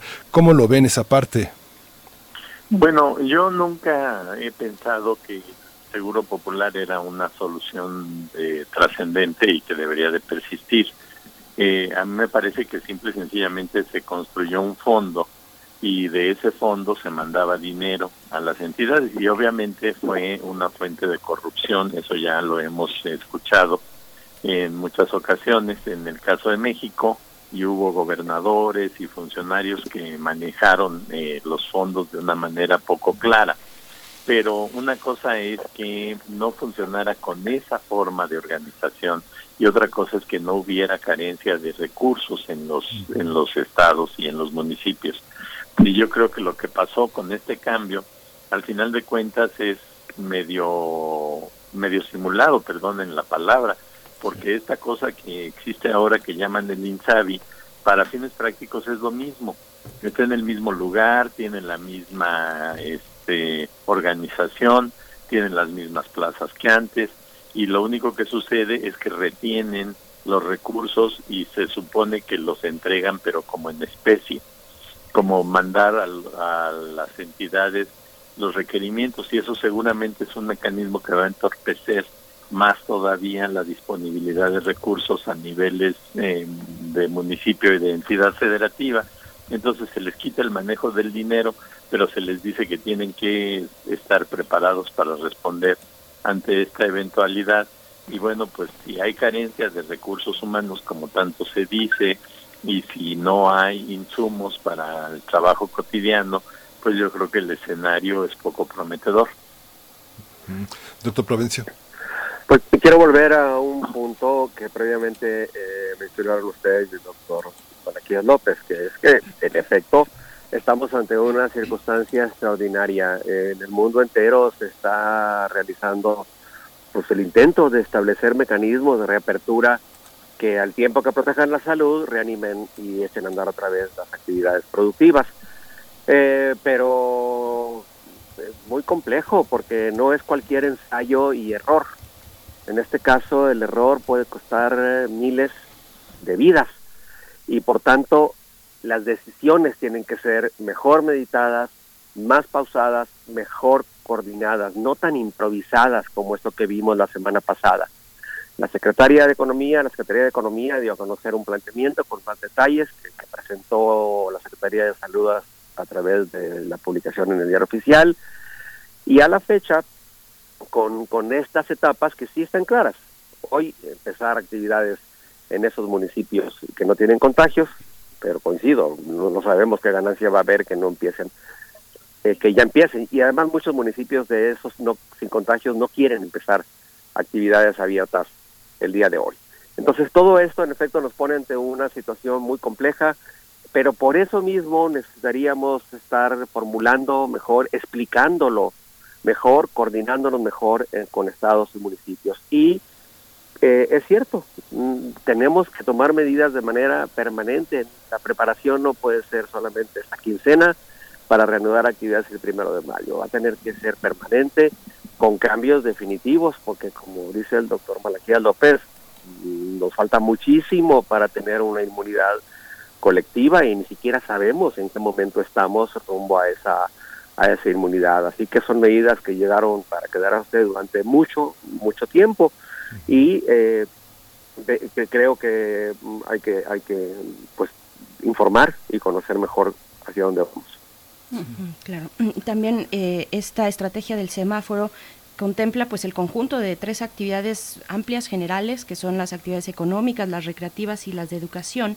Eh, ¿cómo, ¿Cómo ven esta, esta estrategia? ¿Cómo están viendo el semáforo? ¿Qué tendría que ir pasando para tener un mayor control y vigilancia para este regreso, doctor Malaquías, en términos de salud, qué está pasando en tanto la comunicación de los tres niveles de gobierno, federal, estatal y municipal, eh, en, las distintas clínicas, cómo se está reportando esta comunicación puntual o no puntual, eh, ¿cómo, ¿cómo lo está viendo usted como especialista en la salud pública? Bueno, en esta ocasión no tengo como muy amplia visión de qué está sucediendo, eh, particularmente en áreas como estas que se piensa poner en operación, pero sí algo en las ciudades, particularmente en la Ciudad de México. Y lo que sí les puedo comentar es que a pesar de todos los grandes esfuerzos, ni siquiera en la Ciudad de México se ha logrado tener eh, abasto puntual para las necesidades de atención ni de las eh, personas enfermas, de los pacientes, ni del personal. Eso pues, en los medios se ha, se ha visto muy ampliamente, ¿no? Que ha habido algunas carencias, dificultades para distribuir adecuadamente a los eh, solicitantes de atención. En el caso de la Ciudad de México, bueno, pues si nos vamos a estos lugares, que no sé si alguien de ustedes ha tenido eh, tiempo de buscarlos, pero cuesta mucho trabajo, están por allá en la sierra de, Oaxaca, la mayoría, y dice uno, bueno, ¿qué, ¿qué ganancia se piensa tener que no sea de carácter político al decir que ya están abiertos, que ya no tienen restricciones? Pues obviamente no van a contribuir al Producto Interno Bruto de México tanto como realmente sucede con los municipios urbanos donde están las fábricas, eh, no van a tener este, una contribución a la vida social de México, pues son comunidades lejanas y, muy aisladas, pero sí pueden tener eh, problemas. Yo creo que el semáforo está planteado con definiciones poco claras. Yo traté de entender realmente dónde están las líneas de acción y dónde están las líneas de responsabilidad que es lo que me parece más importante. En un momento dado, ¿quién es el responsable? ¿Es el presidente municipal? ¿Y en qué consisten sus obligaciones, asumiendo que en su municipio las cosas cambian? Que, por ejemplo, eh, detectan, no sé cómo le harían, pero bueno, que detectan la presencia de enfermos eh, leves y que notifican a quién y quién tiene que responder haciendo qué cosas, en qué momento. Eso creo yo que es en particular la debilidad. El semáforo se ve bonito porque, bueno, pues ahí dice uno, mira, todas estas etapas y cómo puedes ir pasando de unas a otras y se puede ir y se puede volver dependiendo de la situación epidemiológica de la región. Pero para que eso sea realidad necesitamos tener en, en el lugar todos los recursos necesarios para poder hacer su, su aplicación. Yo creo que en el caso de la educación, pues decidieron que mejor se lavaban las manos y solamente cuando se ponga en verde el semáforo dejan ir a los niños a las escuelas. Y eso me parece razonable, aunque son los niños los que menos mal eh, evolucionan, a los que mejor les va, digamos así, con este contagio. Pero en lo demás, ¿qué va a pasar? O sea, ¿qué, qué, sucede si, si se presenta una persona con dolor de garganta, con fiebre, con tos? Eh, ¿Quién se va a encargar del diagnóstico? ¿Quién le va a hacer? se ha discutido mucho que no hay pruebas, pues en estos lugares menos que en ninguna parte del país hay pruebas. Entonces, ¿cómo vamos a saber que hay contagios? Y no va a ser sino hasta que empiecen a morir personas cuando se diga, ah, caramba, algo está sucediendo y entonces, ¿qué, qué procede, no? Y se prenderán las alarmas. Yo creo que esto no, no tiene todavía el sustento necesario para pensar que a partir de aquí vamos a empezar a reactivar el país. Yo creo que el gran problema son las áreas urbanas, ahí es donde hay que eh, enfocarse, ahí es donde hay que implementar acciones que nos permitan recuperar la vida eh, más cotidiana posible en este país. El tema de las pruebas, pues que es algo también bastante polémico para este gobierno en comparación con la cantidad de pruebas que se han hecho en otros países, incluso de condiciones similares. Eh, yo, yo quisiera también preguntar, profesor Provencio, pues hacia el mismo, hacia el mismo tema, este este semáforo, ¿a quién le está hablando en términos económicos y, digamos, en qué lenguaje político? Se habla a, estos espacios o actividades económicas, los sectores de la construcción, de la minería y la fabricación de, equipos de transporte. Hay presiones importantes también desde Estados Unidos, presiones bilaterales eh, y en medio de todo esto también está el nuevo acuerdo comercial, el TEMEC. Eh, ¿Qué podemos decir de esto, eh, profesor Provencio? En efecto, mm, la, la, presión que se vio venir desde Estados Unidos no fue solamente a través de medios de comunicación, fue abiertamente diplomática y con una insistencia a través de altos funcionarios que se comunicaron con el gobierno mexicano e incluso a través de la Embajada de Estados Unidos en México. Y esta presión que empezó a verse, de hecho, desde fines de abril, para reanudar principalmente actividades en la industria automotriz, en la fabricación de equipos de transporte, entre otras, eh, no se ha evaluado o no se evaluó suficientemente a fondo. El acuerdo que se publicó dice que las, eh, las medidas de protección y preparación que deben tomar, eh, por ejemplo, en la automotriz, eh, debe ser de acuerdo a lo que tienen las fábricas matrices de esas empresas, además de las de las nacionales. Y eso le introduce otro elemento adicional a la confusión que estamos viendo, porque no van a ser entonces el mismo tipo de medidas por empresas. Y eso es muy importante. Algunos eh, investigadores, estudiosos que están ayudando a la construcción de los programas de reapertura en otros países del mundo, han insistido mucho en que en esta reapertura hay que ir de manera muy pareja entre el sistema de vigilancia epidemiológica la aplicación de más pruebas, las medidas de monitoreo, seguimiento, trazabilidad de enfermos y además las que las propias empresas adopten. Algo de eso está planteado en el plan de reapertura, sobre todo en esta etapa de preparación y luego a partir del primero de junio. Pero con este nivel de aplicación de pruebas nos está faltando algo crucial que en otros países han puesto en marcha en la reapertura, que es ampliar las pruebas para monitorar mejor los colectivos que están en mayor riesgo. Y ahí hay un problema en particular. Vamos a exponer con esta reapertura a sectores más vulnerables, a los que no están haciendo trabajo desde casa porque no se puede, pero que van a tener que ir a plantas que no, no vamos a poder monitorear bien si van a aplicar o no las medidas de protección. Hay por tanto también un riesgo de mayor vulnerabilidad en ciertos grupos de la población. Hay una, inevitablemente lo digo sin sarcasmo, pero este, muchos de los municipios eh, de La Esperanza eh, meses después de la conquista ya no volvieron a salir, no ya no se, quedaron confinados desde entonces. Hay una parte, como señalaba el doctor Malaquías López, que tanto para la economía como para la migración y para la circulación, muchos de estos municipios no salen, pero ¿Cómo, cómo lo, muchos viven todavía en el neolítico, como esta nota que escandalizaba en Brasil de un joven adolescente Yanomami que fue que murió por coronavirus en tribus que están sumamente aisladas, son prácticamente el neolítico.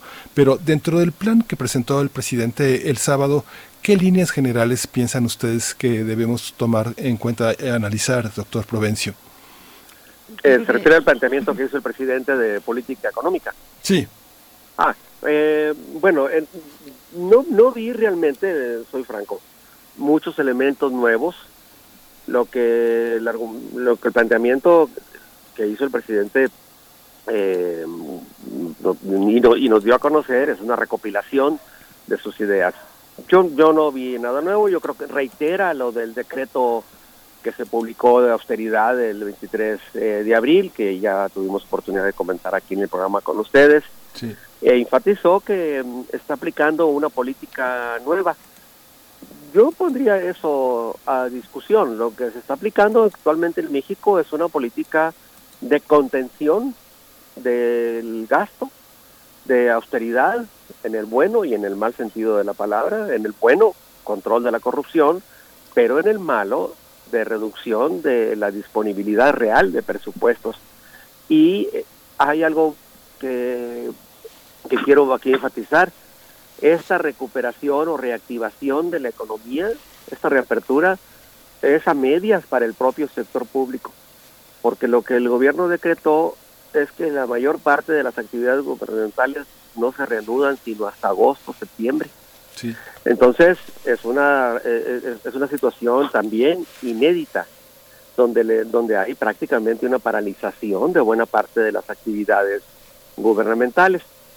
Eh, y salvo las obras prioritarias y los programas conocidos que son que son las banderas de, este gobierno, pues en realidad el resto de la actividad pública está, está frenada. Doctor Malaquías, también en términos de salud, ¿cómo pensar a estos estados de la República, en el caso muy particular de Jalisco, por ejemplo, Nuevo León también, pero sobre todo Jalisco, eh, en este desmarque que han tenido de las eh, de, la instrucción de las políticas o bueno sobre todo de los planes que ha propuesto el gobierno central el gobierno federal eh, cómo está funcionando en términos de salud qué reportes se tienen porque están para hacer para contener Jalisco a una de las ciudades más pobladas que es Guadalajara en el país pues tiene índices bastante bastante bajos de, número de contagios activos. Eh, ¿Qué decir de esto? ¿Cómo, es, ¿Cómo leerlo de manera, la salud de manera política con esta oposición en los estados? Bueno, creo yo que hay que combinar, o, bueno, más bien identificar con claridad eh, qué tanto de lo que está sucediendo en términos sociales está incidiendo sobre el comportamiento que tiene la epidemia en un lugar particular. Es decir, si en Guadalajara lo que ha estado implementando el Estado y el municipio son las eh, explicaciones responsables por eh, un menor contagio, un menor índice de, de contagio. Y si sí, cuánto el cambio en esas mismas medidas, es decir, ya no tienen que permanecer estrictamente en su casa, va a promover ese contagio. Es, ese problema lo tenemos presente en todo el mundo la única respuesta que nosotros estamos viendo desde la perspectiva de la epidemiología es que pues la gente al resguardarse no se contagia, pero al salir sí está en riesgo de contagio y que entonces podemos tener un repunte muy importante. ¿Hasta cuándo nos podríamos quedar así? Pues hasta que no tengamos comida y entonces tengamos que salir para buscar algo que comer y entonces entramos en contacto con otras personas que a lo mejor nos pueden contagiar. Es algo muy muy elemental. Eh, creo yo que el Estado de Jalisco ha tenido eh, éxito en la contención de las de las frecuencias de la enfermedad, pero en este caso pues puede ser víctima de sus éxitos porque va a llegar al momento en el cual la gente ya no se quiere quedar adentro y eso lo hemos visto en muchos países cuando la gente rápidamente este, adopta la bandera de vamos a pelear porque nos dejen salir de nueva cuenta, pero pues se van, van a, van a, vamos a ver si esto puede suceder sin que la gente enferme ni sin que se presenten muertes. Yo creo que en el caso de México, pues en realidad lo que importa es la reactivación de la industria automotriz y quizás de la minería habría que pensar qué tan factible es en una fábrica de automóviles o de partes para automóvil que la gente mantenga distancia, que la gente no interactúe de manera tan intensa como para contagiarse, pero en la minería yo lo veo muy difícil. Sea, y en la construcción, doctor, también. Y, y, ve cómo son las condiciones de trabajo, pues está muy difícil que se mantengan distanciados y sin, sin contactos. Profesor Provencio, en la construcción también, ¿qué significa? También, claro, el caso de la construcción, donde también hay condiciones muy difíciles para mantener el sana distancia. Así es, un poco también hacia el mismo ángulo, doctor eh, Provencio, sí. Sí, eh, en efecto, y, nada más agrego, en, en, en, varios estados los gobiernos han estado dando un seguimiento distinto y además de que hay información generada diferente de acuerdo a sus fuentes, han estado aplicando también medidas distintas uh, de apoyo a la población que se ha tenido que quedar eh, aislada o confinada. Y creo que eso es muy importante porque han ido aumentando las tensiones entre estados y federación, pero creo que esto es algo que mm, pues no, no era no era obligatorio que sucediera así. Tenía que teníamos que haber previsto un mejor sistema de coordinación, pero todavía es tiempo de hacerlo, porque no nos está haciendo bien que estas tensiones entre estados y gobierno federal se incrementen, porque de aquí en adelante se va a seguir requiriendo más y mejor coordinación a partir del plan de la reapertura. Entonces yo hago votos para que pues este haya una mejor disposición de parte de las autoridades federales a dialogar con los estados y tener políticas eh, comunes, sobre todo en las grandes zonas metropolitanas que se comparten entre entidades y entre los municipios y los estados. Profesor Provencio, también, bueno, solamente puntualizar en esa situación de estos estados, eh, muchos estados, bueno, sobre todo y la gran mayoría de estados del norte, que tienen una industria muy específica, que tienen también acuerdos, eh, un flujo comercial importante de intercambio con Estados Unidos, eh, estados fronterizos, ¿Qué decir de esta oposición que se, que se ha estado gestando ya desde hace un, rato, tiempo atrás, eh, hacia el gobierno central, las cámaras empresariales, los empresarios organizados en, en, Tamaulipas, por ejemplo, en Nuevo León? ¿Cómo está resultando todo esto cuando estamos viendo bueno, la prioridad que está dando el gobierno central a ciertas actividades económicas? Bueno, el primer punto que quiero plantear es el siguiente ya ha habido una respuesta de parte del gobierno federal que se puso en práctica en abril, pero no ha sido suficiente para muchos estados que, que ven que en sus entidades la crisis está causando estragos. Y digo, este todavía es un buen momento para que rehagamos los planes. Ya cambiaron los supuestos, ya cambiaron las perspectivas con las que se hicieron estos programas de apoyo eh, de la pandemia en el mes de marzo y abril. Ahora hay que seguir trabajando y creo que eh, a partir de ahora, de la reapertura, se necesita una estrategia mejor planteada. El presupuesto de este año ya, ya, ya, ya, ya se transformó, ya cambió radicalmente. Hay que plantear para el segundo semestre del año un nuevo presupuesto y ajustar la estrategia para 2020 y para los próximos años. Y eso hay que hacerlo pues ahora con mejor información y de manera muy precavida, muy cauta, para no provocar eh, nuevas oleadas eh, del COVID. Sí, yo veía todo lo, que usted está señalando, doctor Provencio, sobre los puntos que, pues prácticamente, pues es un copy-paste del documento, es una, una, una, reunión de varios de los aspectos anteriores y como usted señala, en muchos de esos aspectos pues han empezado a caducar de una manera muy, muy acelerada, ¿no? Muchos proyectos y muchos proyectos empiezan a, a tener una visión social en términos de la, de la comunicación compleja, porque el no, el no detener eh, muchos de los proyectos que justamente cruzan varios municipios que no son de la esperanza, pues son complejos, porque implica una gran migración, una gran cantidad de trabajadores que se desplazan a través de centrales de autobuses muy precarias, con transportes también muy precarios y con una enorme posibilidad de de contaminarse. En esta, en este sentido, eh, quería preguntarle esta, esta serie de elementos que el presidente puso como énfasis eh, para eh, arrancar la economía con personas que empezaban en, pequeños empresarios que necesitan mucho de lo físico, que no están en la organización de grandes proyectos tecnológicos como las grandes transnacionales, sino que empiezan con apoyos, que incluso los vemos apoyos de la crisis de 25 mil pesos, de 10 mil pesos. Esta parte tendrá que claudicar los pequeños inversionistas que hicieron un restaurante, una empresa de comunicación, una empresa de mensajería, muchas empresas de carpintería, de este, de servicios. ¿Qué va a pasar con este, con este nuevo mundo? Es, francamente habrá que replantearlo, ¿no? Pues nada más en relación a la salud pública, eh, lo que quiero llamar la atención es que en ese mundo de las pequeñas empresas, sobre todo en el comercio y los servicios, hay muchos elementos de riesgo y posibilidades de contagio. Es cierto que hay un desempleo generado ya muy alto en nuestro país. Las cifras del IMSS solamente en el sector formal, no en el informal, en el informal nos hablan ya de más de 700 mil despidos o bajas en lo que va del año, o sea, en marzo y abril. Y en el sector informal no lo sabemos con detalle, porque el INEGI no está actualizando bien la información ah, por lo mismo, porque no puede hacer las encuestas. Y entonces, es en ese sector de informales, de pequeños negocios, donde más apoyo se sigue requiriendo para que la gente se resguarde mejor y no se exponga más a sí misma y a los demás.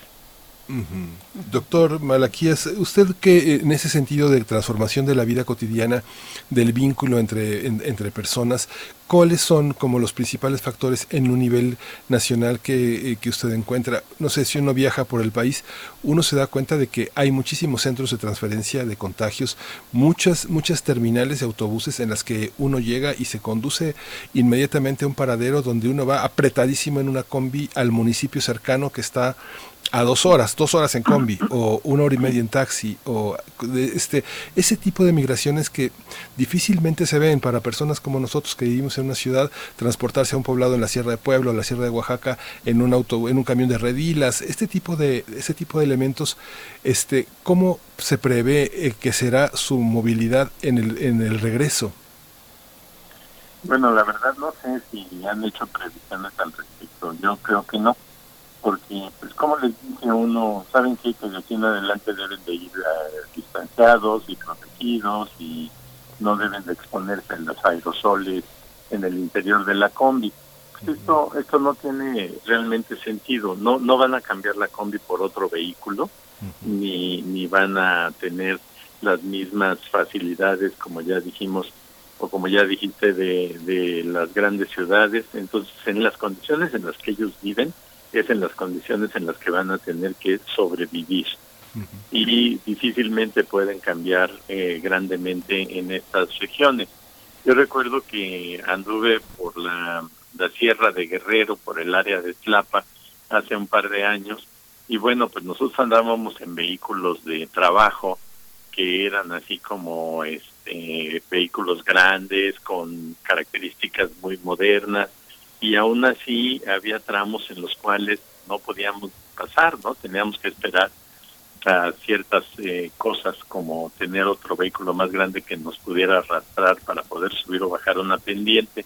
Entonces, ¿cómo le dice uno a la gente de esos lugares que tiene ahora que revivir o volver a vivir como vivían antes, pero manteniendo la sana distancia y todas estas condiciones? Eso no, no tiene mucho sentido. Por eso decía yo hace rato que realmente que se espera ganar diciendo que en todos estos municipios ya se regresó a una cotidianeidad este que permitiría eh, mirar hacia el futuro, ¿no?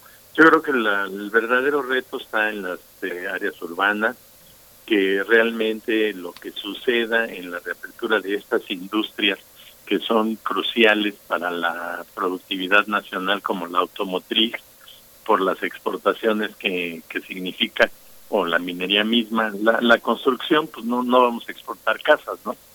Entonces ya nada más allí se puede poner en, en riesgo a los que trabajan en la construcción de contagiarse y pues de quedarse en la comunidad donde están. Pero este, pues a mí me parece que tenemos una prueba muy muy difícil enfrente. No creo yo que debamos estar oponiéndonos a la recuperación de una vida cotidiana eh, en la, el momento actual, pero sí que deberíamos de tener previsiones muy serias, como la de poder eh, probar si la gente se está contagiando o no, y en caso de que sí, cuáles serían las acciones concretas de control de los contagios que se den al reiniciarse las actividades formales. Yo creo que eh, sí se puede transferir un poco de la responsabilidad, por ejemplo, a las empresas para que las empresas, particularmente las de los automóviles y de autopartes, eh, financien un mecanismo de evaluación de la salud de los trabajadores y que en un momento dado tengan criterios para disminuir o para cerrar de nuevo sus actividades. Pero lo malo es que ni teniendo dinero, aún teniendo dinero, ¿quién dice, pues tomen las pruebas y háganlas y díganme si está contagiado o no? En, una, en un movimiento que a mí me parece absurdo, insólito y absurdo, eh, la semana pasada COFEPRIS prohibió que se hagan pruebas de anticuerpos. Y entonces su argumento es que no existe una prueba perfecta. Bueno, pues en ningún lado existe una prueba perfecta, pero debemos de, de tratar de conocer cuáles son las limitaciones de la tecnología para ver si algo nos están diciendo y podríamos o no eh, utilizar la información para tomar algunas decisiones. Entonces, solamente seguimos con las pruebas de búsqueda de, de los virus pero con una capacidad limitadísima. Yo vivo en el estado de Morelos y aquí en el estado de pronto se dijo, bueno, ya hay un laboratorio estandarizado, ya pueden aquí hacer las pruebas para detectar el virus. Sí, pero había insumos para hacer 10 pruebas al día, entonces dicen, ¿a poco con 10 pruebas al día vamos a, a monitorear, aunque sea un estado chiquito, lo que está sucediendo en la comunidad? Entonces, creo yo que, que no se debe ser irresponsable al respecto. Hemos tenido una suerte de embelezo mirando la televisión todas las tardes y que alguien aparezca y diga que lo sabe todo, pero en la vida real, eh, pues quién puede saberlo todo de una epidemia que nunca había ocurrido en el mundo. Entonces creo yo que la, la falta de humildad para poder tomar en consideración las limitaciones de lo que de lo que se dice y de la y de lo que se ha hecho que ha sido muy poco por lo menos en términos de diagnóstico pues era indispensable ahora nos vamos dando cuenta cada vez más ya no no se ve como lo que pasa es que no quieres aceptar lo que dice alguien bien enterado porque pues ya vimos que no hay nadie bien enterado en todo el mundo y que lo que estamos haciendo está muy sujeto como dijo el doctor Provencio al ensayo y al error pero aquí el error cuesta muy caro porque cuesta la vida entonces hay que ser muy cuidadosos y dar los pasos de puntitas hacia adelante. Así es, pues nos quedan un par de minutos también para conocer, eh, profesor Enrique Provencio, un comentario de cierre. Eh, mi comentario de cierre sería que la crisis por el lado económico fue desatada por la pandemia, fue desatada por la necesidad de reaccionar a la pandemia. Ahora una reactivación prematura de la economía puede terminar agravando la pandemia. Es decir, ahora ya vamos a empezar a circular los efectos de una dimensión a otra.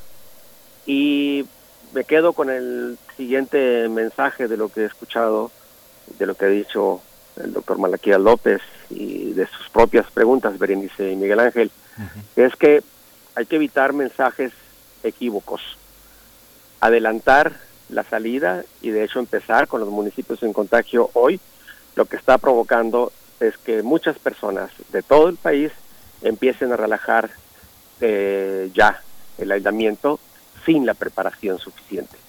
Es una responsabilidad colectiva, es cierto, todos debemos aportar, pero necesitamos reglas más claras, mejor comunicadas, una mejor coordinación entre órdenes de gobierno, porque los que están operando esto son los municipios en el terreno y, en efecto, una corresponsabilidad social, pública, de verdad. Y creo que eso es indispensable para no, no propiciar que la enfermedad se agrave.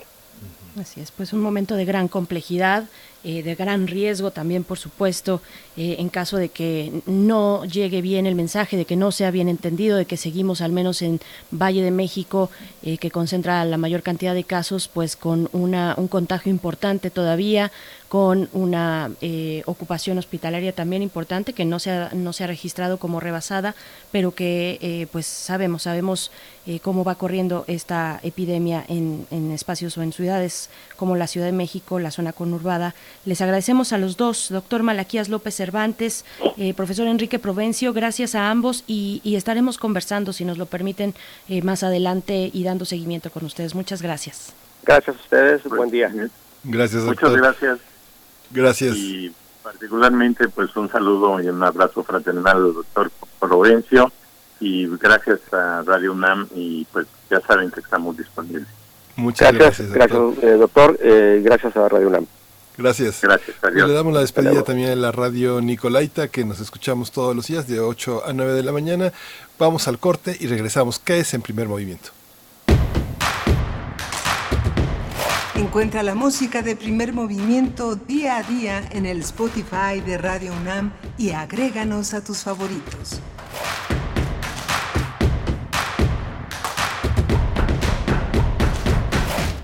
¿Quiénes hacen la ciencia? ¿Cómo se suma la ciencia a las soluciones de los problemas iberoamericanos?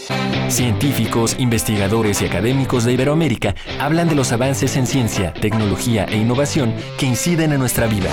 La ciencia que somos. Iberoamérica al aire. Viernes a las 10 y media de la mañana. 96.1 de FM. Retransmisión, domingos a las 9.30 de la mañana por el 860 de AM. Radio UNAM. Experiencia sonora.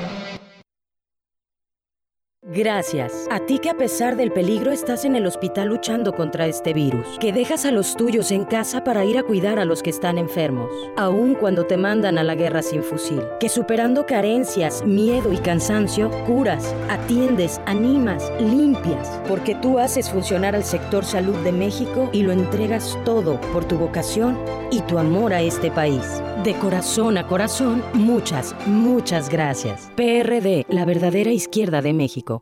Hola, soy Susana Distancia. Yo sé que cuando eres niña, niño o adolescente, no es fácil quedarte en casa. Quieres ver a tus amigos, salir a jugar o ir de paseo. No te preocupes, esta situación pasará pronto. Aprovecha para jugar y crear. Lee, inventa relatos, investiga historias. Hazle caso a mamá y papá. Ayuda en las labores de la casa y haz ejercicio. Así serás un héroe o una heroína contra el coronavirus. Y recuerda, quédate en casa. Gobierno de México.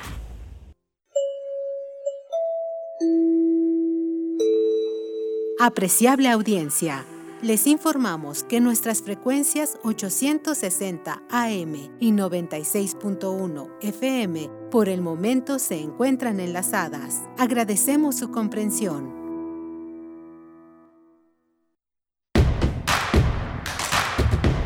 Síguenos en redes sociales. Encuéntranos en Facebook como Primer Movimiento y en Twitter como arroba PMovimiento. Hagamos comunidad.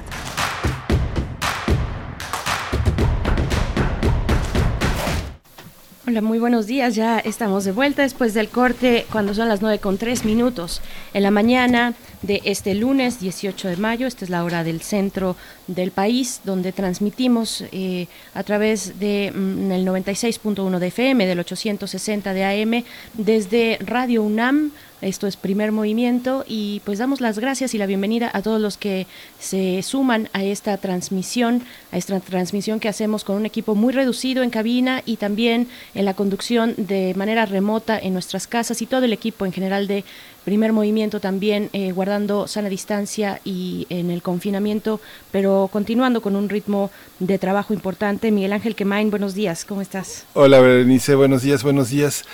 Saludamos también a nuestro, nuestro productor eh, de hoy, Uriel Gámez, y en los controles eh, Socorro Montes. Muchas gracias por estar todos los días poniéndose pues en riesgo, haciendo, recorriendo distancias largas, sometiéndose pues a una, a una rutina absorbente dentro de la movilidad en la ciudad. Gracias a todos nuestros radioescuchas que nos sintonizan desde las 7 de la mañana. Hemos tenido un programa pues verdaderamente apasionante, interesante. Tendrá usted que consultar el podcast de, esta segunda hora porque tiene muchos aspectos ilustrativos sobre las últimas horas, sobre los últimos acontecimientos en relación a la pandemia, la reactivación económica y la vuelta a la normalidad de la vida cotidiana, Berenice. Así es, bueno, también a quienes nos escriben en redes sociales y nos dan valiosos comentarios, es el caso, mm, por ejemplo, Enrique Cabrolier dice, el gobierno federal no, no considera la movilidad de los trabajadores de la construcción, muchos viven en comunidades apartadas, Tela también nos dice, realmente sorprende que el tren Maya o la refinería de Dos Bocas sigan siendo prioritarios ante la pandemia. Nos dice también Alfonso de Alba Arcos, dice, nos falta muchísimo para alcanzar inmunidad colectiva, esto que es este método del, de la inmunidad del rebaño. En fin, eh, a todos ustedes que escriben, eh, muchas gracias. Muchas gracias por, por hacerlo. Y pues bueno, a ver el Arevalo también. Estoy buscando un poquito todos los que están por aquí. Flechador del Sol, Daniel Moser, eh, Miguel Ángel Gemirán, todos presentes, María Elizondo también está por acá pidiendo un poco de resiliencia, dice, va, a necesitar mucha resiliencia en estos momentos. Pues bueno, y vamos a seguir en esta mañana con los temas importantes. Vamos a tener en unos momentos más, después de la poesía necesaria, una mesa eh, sobre el papel de las Fuerzas Armadas luego del decreto presidencial, pues porque todo, toda esta cuestión eh, paralela, sigue corriendo de manera paralela el tema de la violencia en nuestro país. Vamos a conversar con el doctor Raúl Benítez Manaut, especialista en asuntos de seguridad internacional de América eh, del Norte, y también con el doctor Javier Oliva, profesor investigador de la Facultad de Ciencias Políticas y Sociales de la UNAM. Pero antes, Miguel Ángel, nos vamos a ir con la poesía necesaria, si no tienes algo más que agregar. No, urge la poesía. Nos urge, vamos para allá. Primer movimiento Hacemos comunidad. Es hora de Poesía Necesaria. Bien, pues ayer, domingo 17 de mayo, se conmemoró el Día Internacional contra la Homofobia, la Transfobia y la Bifobia y en general las de las expresiones, el rechazo a las expresiones de odio contra la comunidad LGBT y más todas aquellas eh, denominaciones que se agreguen. Y quisiera presentar, quise presentar en la poesía a un escritor muy destacado, joven, que es parte no solo de la comunidad LGBT, sino de esta universidad. Se trata de César Cañedo, quien nació en 1988 en el Fuerte, Sinaloa. Es profesor de asignatura del Colegio de Letras de la Facultad de Filosofía y Letras de la UNAM. Ahí dirige también un seminario de literatura lésbico-gay. Es doctorante en la misma facultad y además es boguero de House of Apocalyptic y pues bueno, el año pasado obtuvo el Premio Bellas Artes de Poesía Aguascalientes por el libro Sigo escondiéndome detrás de mis ojos. También es muy recomendable leer, eh, les recomendamos el libro Inversa Memoria, editado en Círculo de Poesía y Valparaíso 2016, que de ahí precisamente se desprende el poema que vamos a escuchar, que se titula Blanca. Después de eso vendrá música, algo de música de Mula, una banda formada por tres chicas eh, de República Dominicana, muy jóvenes, que pues se orientan hacia los ritmos electrocaribeños, recuperan algunos ritmos más clásicos o populares de, la isla y del Caribe. Y bueno, lo que vamos a escuchar, bueno, le imprimen algo de un, un aire nostálgico también a sus canciones. Vamos a escuchar la canción que se llama Eco, pero antes vamos con Blanca de César Cañedo. Blanca. Era un aire, era un aire suave de aferrados trinos que colmaban la cámara de Isida. Miedo y hombre se encuentran y el arpista anula a cuentagotas la cadencia. Teje sus manos de versar la vida, de cansar la memoria y la armonía. Sabe que en vano la esperanza cristal que se le otora atraviesa y profana su garganta, y si mastica sangra y púrpura trasluce la mordida manzana del silencio misterio. Dejar la vida para no ser riesgo, soñar la sombra y refractar un torso implica lo absoluto de lo absurdo. Todo lo llevas ya, lomo borrico que transitas mancha, refranes que conservas y mermeladas que sellan y traducen perdurables. Memento y mori, locus y ameunus, César y corrupción, tiempaire y credo, sea pues de genealogías tu coordenada, yo en cambio cultivo para ti mi rosa blanca.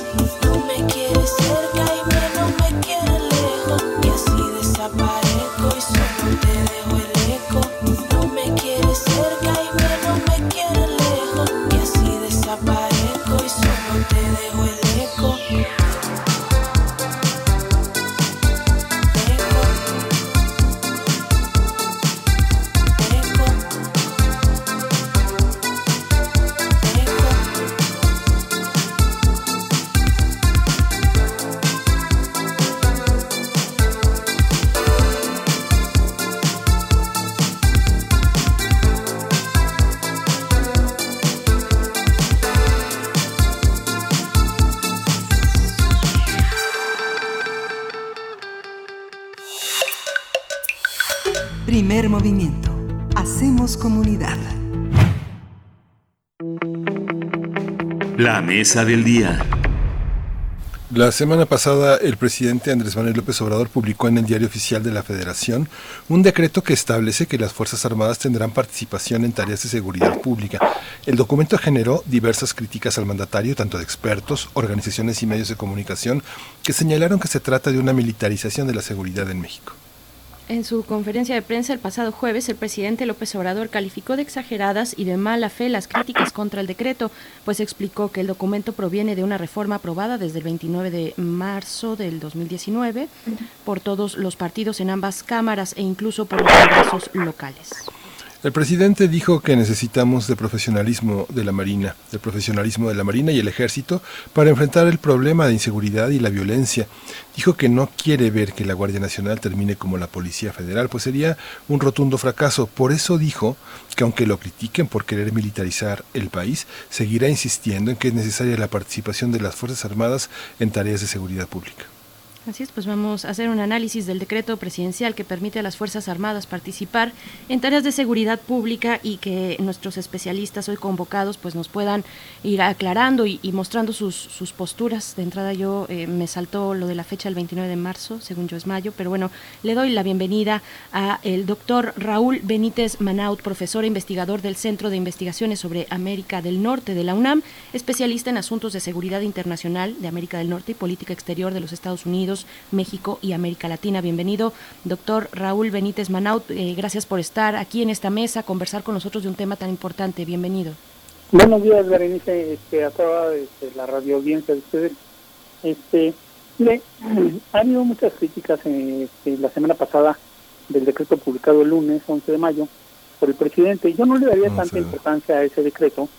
Es de una página, a mí me parece un decreto muy mal escrito, redundante, sin nada específico, no va a nada este y no dice nada distinto de lo que es importante, que es la aprobación del el 27 de mayo del año 2019 de la ley de la Guardia Nacional, este y luego su reglamento en junio, que es una aprobación hecha por el Congreso, o sea, tiene valor político, está hecha por la Cámara de Diputados.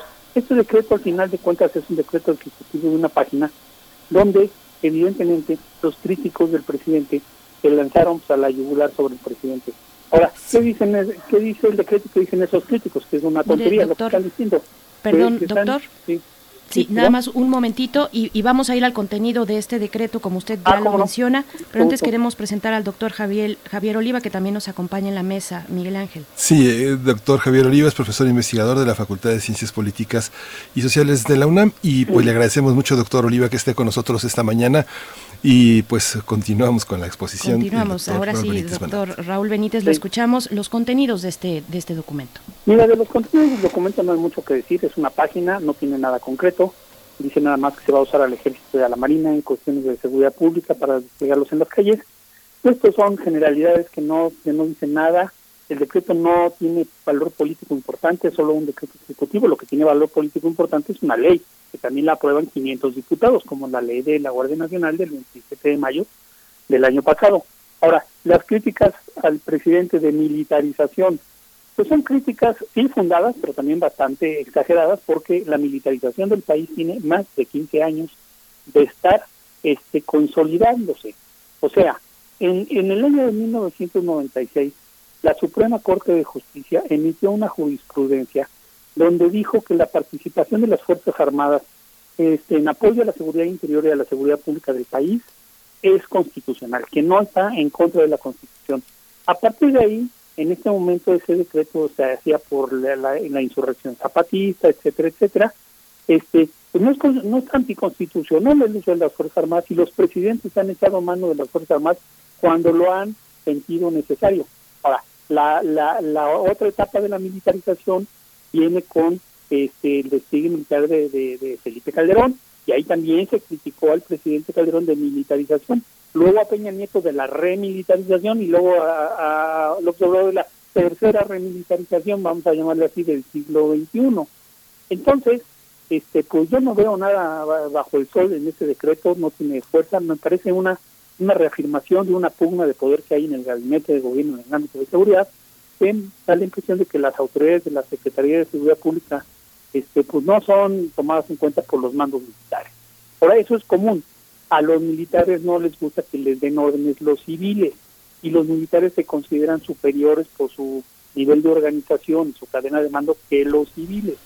Entonces, pues eh, el secretario Durazo quizás presionó al presidente para que se haga ese decreto para reafirmar su, su mando sobre las Fuerzas Armadas cuando se desplegan para apoyar la seguridad pública, pero eso no va a cambiar si las Fuerzas Armadas le van a hacer caso o no le van a hacer caso al secretario de Seguridad Pública. Y ya están en la calle sin el decreto y con el decreto. Un ejemplo, y con eso le doy la palabra a mi amigo Javier Oliva. Yo vivo aquí por el sur de la ciudad, cerca de la ciudad universitaria, y en la colonia de Santo Domingo, la Marina, la Secretaría de Marina, tiene dos meses patrullando con pick-ups, con cinco personas arriba, las calles de la colonia Santo Domingo, que es una colonia muy grande en la delegación Coyoacán, en el sur de la delegación Coyoacán. Pues no necesitaba el decreto de la Secretaría de la Marina para hacer eso, tampoco eh, las Fuerzas Armadas han sido criticadas por esos despliegues este, preventivos, vamos a llamarle así.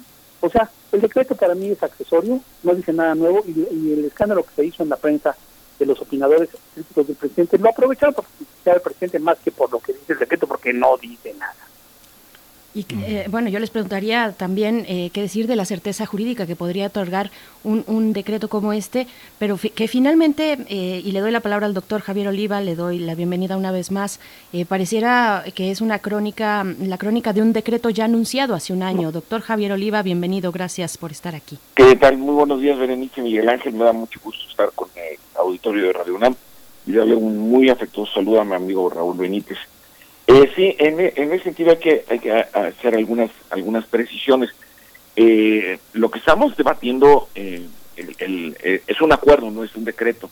El decreto se refiere a modificaciones constitucionales, mm. como es el que refería Raúl Benítez hace un momento, del 23 de marzo del 2019, que se modifican 11 artículos de la Constitución Política de los Estados Unidos Mexicanos y además tiene siete artículos transitorios. De esos siete artículos transitorios, el quinto es el que específicamente se refiere, como decreto constitucional, se refiere a la posibilidad de que el presidente haga uso de las Fuerzas Armadas para apoyar a la Guardia Nacional en labores de seguridad pública. Y sí, eh, me parece que eh, es una sobrereacción la que hemos tenido en la opinión pública, los eh, analistas sobre estos temas, respecto de, pues, airear, digamos, una cosa que ya una decisión que ya tenía no solamente eh, un año o dos años, sino tenía ya, para mí, eh, se puede documentar fácilmente al menos 32 años de que los presidentes, desde Carlos Salinas de Gortari hasta Andrés Manuel López Obrador, todos los presidentes, sin excepción, han modificado la estructura jurídica eh, e institucional de los sectores de defensa, seguridad e inteligencia. Entonces, lo, aquí, aquí lo importante, me parece, que es eh, el contexto en el que se publica este acuerdo en el diario oficial de la Federación. ¿Y cuál es ese contexto? Que estamos en el pico más eh, crítico de la contaminación de la epidemia. Entonces me parece que el, el, timing, como se dice en inglés, o el momento en que se, se publique este acuerdo en el diario oficial de la Federación, no era el, el, el adecuado. Y sí creo, por otro lado, y es importante señalarlo, sí creo que la, la, el, anuncio de este acuerdo solamente lo que hace es eh, poner al día lo que este año. Hay que recordar que la Guardia Nacional apenas va a cumplir eh, un año de haber sido creada, el 30 de junio, y eh, también se hablaba de algunas críticas o señalamientos sobre la funcionalidad de la Guardia Nacional, y sí me parece que son instituciones de una magnitud y dimensión no solamente en términos presupuestales eh, y estructurales, sino la importancia que tienen para las una política tan relevante como es a su vez la, la de seguridad pública y que eh, aún estamos eh, un, un tanto cuanto prematuros para poder analizar los resultados de estas instituciones, este o este tipo de instituciones. Este es mi primer comentario. Sí, la puntualización que hace el doctor Benítez Manaut es muy significativa, pero en el contexto también de su especialidad, doctor, ¿cómo, cómo somos vistos en ese terreno por los especialistas, por los legisladores y por los políticos de este, los políticos tampoco profesionales estadounidenses? ¿Cómo estamos siendo vistos por el vecino del norte y también por, por Canadá, que también tiene muchos intereses en el marco del TEMEC en este aspecto? Bueno, somos vistos, este, las más son vistas mejor en el sexenio de del observador por una razón.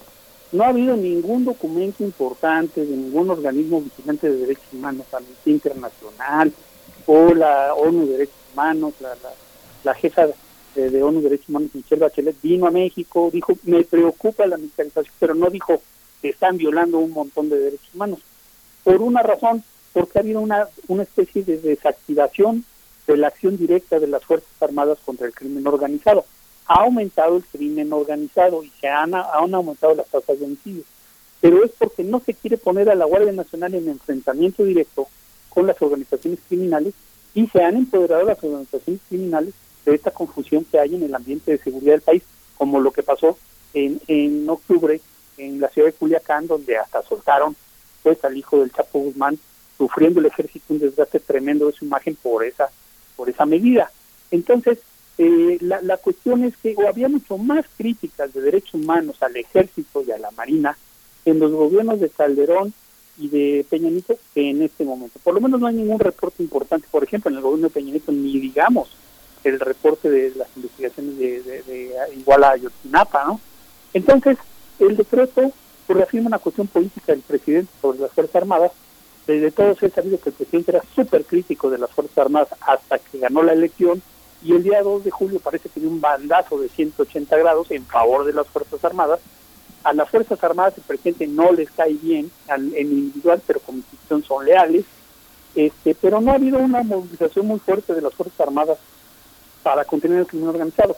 La hay en este momento es para el desplazamiento del plan de N3 y del plan Marina, que quizás sea lo único que explique este acuerdo decreto que salió el 11 de mayo todo loco de una página que no dice nada en concreto, para decir, las fuerzas armadas van a ayudar a la gente, por ejemplo, la apertura de los hospitales militares a la población en general, este pues viene la temporada de huracanes y se va a juntar con lo del COVID, todo eso, pues van a, van a estar muy activas la Marina y el Ejército, pero van a estar muy activos en, en relación con su contacto con la población civil y seguramente la Marina y el Ejército van a levantar una imagen positiva porque el tema este de, lo, de apoyar esfuerzos de, rescate a población civil con huracanes y ahora apoyar con lo del COVID, pues eso siempre es aplaudido y entonces las Fuerzas Armadas están en un buen momento para levantar su imagen, pero yo la sobrereacción que hubo, como dice mi amigo Javier Oliva, que en este, momento estamos coincidiendo en nuestra opinión, es sobrecargada, sobreexagerada y que yo creo, yo creo que ni siquiera el presidente tenía necesidad de hacer ese acuerdo decreto de una página, este, porque pues ya está estipulado todo legalmente desde el año pasado, pero no solo desde el año pasado, desde hace 25 años, desde 1996 por la Suprema Corte de Justicia. Entonces es una militarización continuada. Solo que va a haber más carga de la militarización porque los militares ahora también hacen de constructores de aeropuertos, de médicos, etcétera, con respecto a la población civil.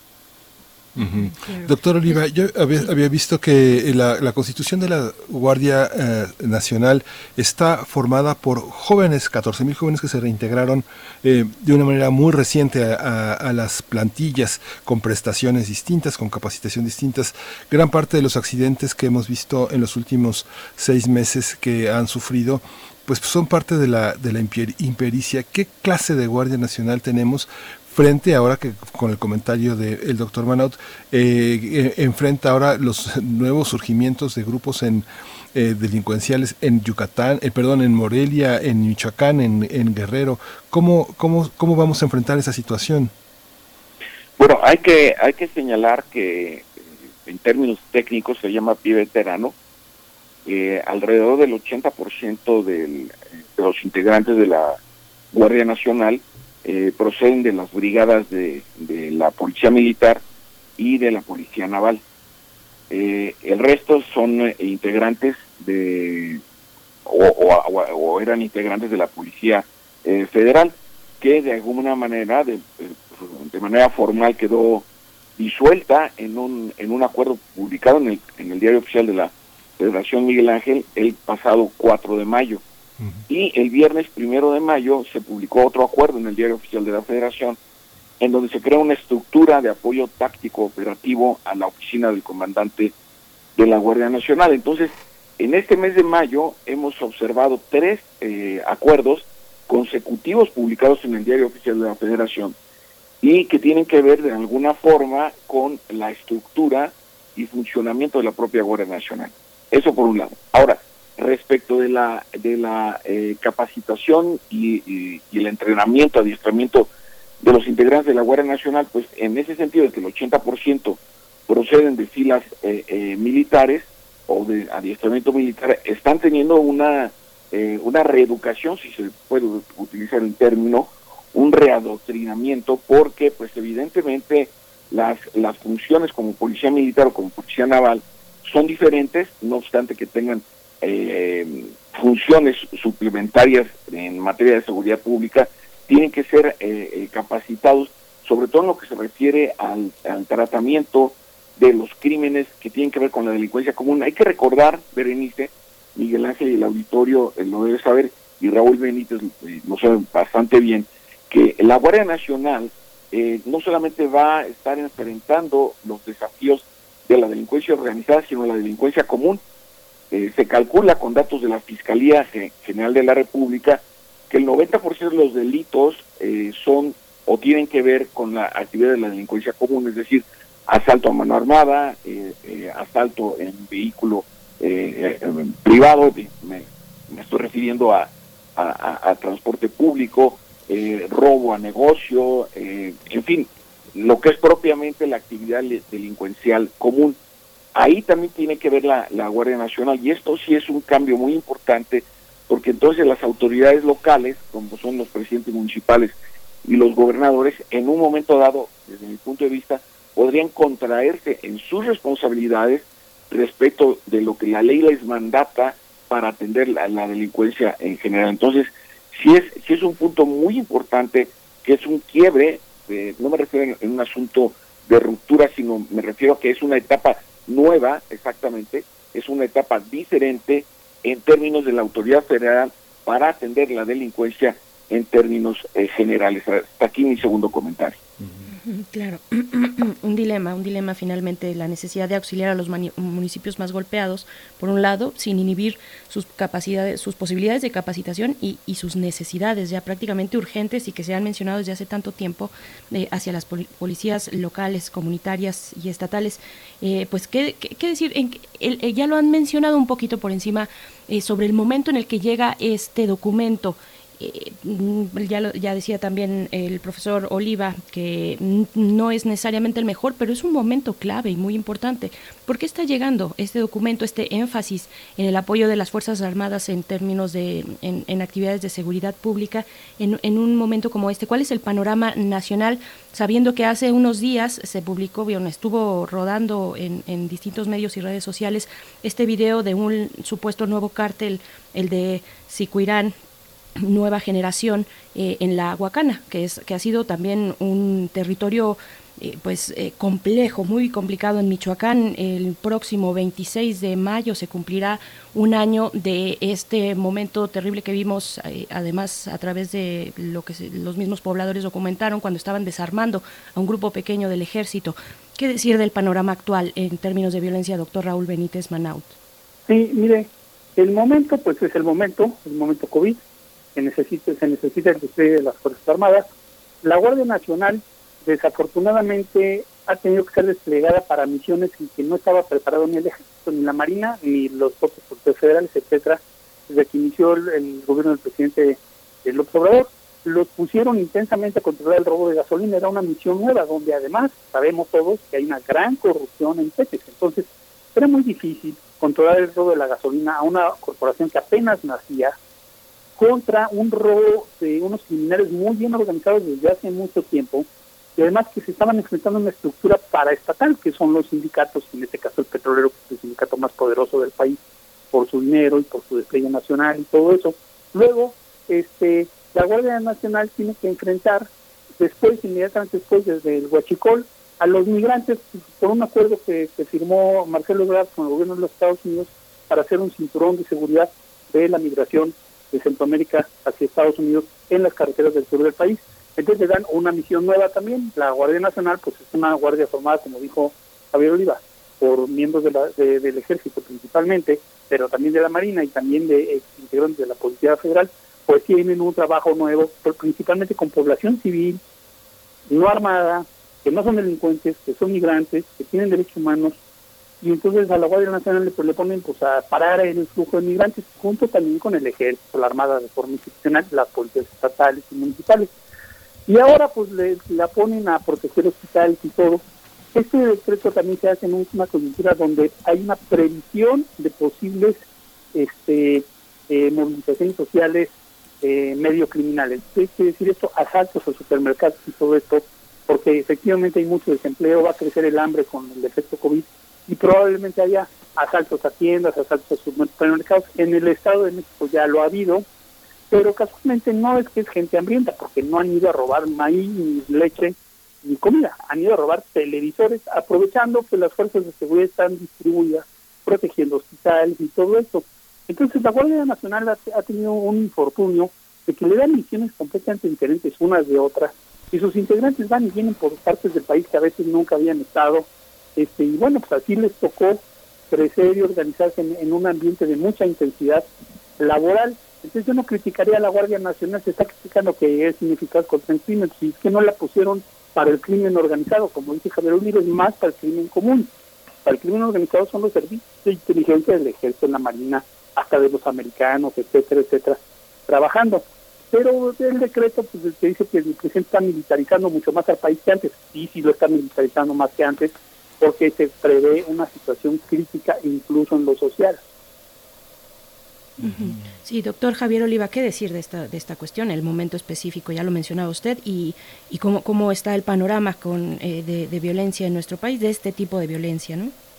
Sí, Berenice, eh, yo, quisiera eh, continuar con la línea de, argumentación de Raúl Benítez, en el sentido de que desafortunadamente las medidas que se vienen instrumentando desde hace varias décadas en materia de defensa, seguridad e inteligencia, eh, por bien intencionadas que hayan estado todas estas iniciativas, eh, desafortunadamente no han podido contener la, eh, la deriva de los acontecimientos.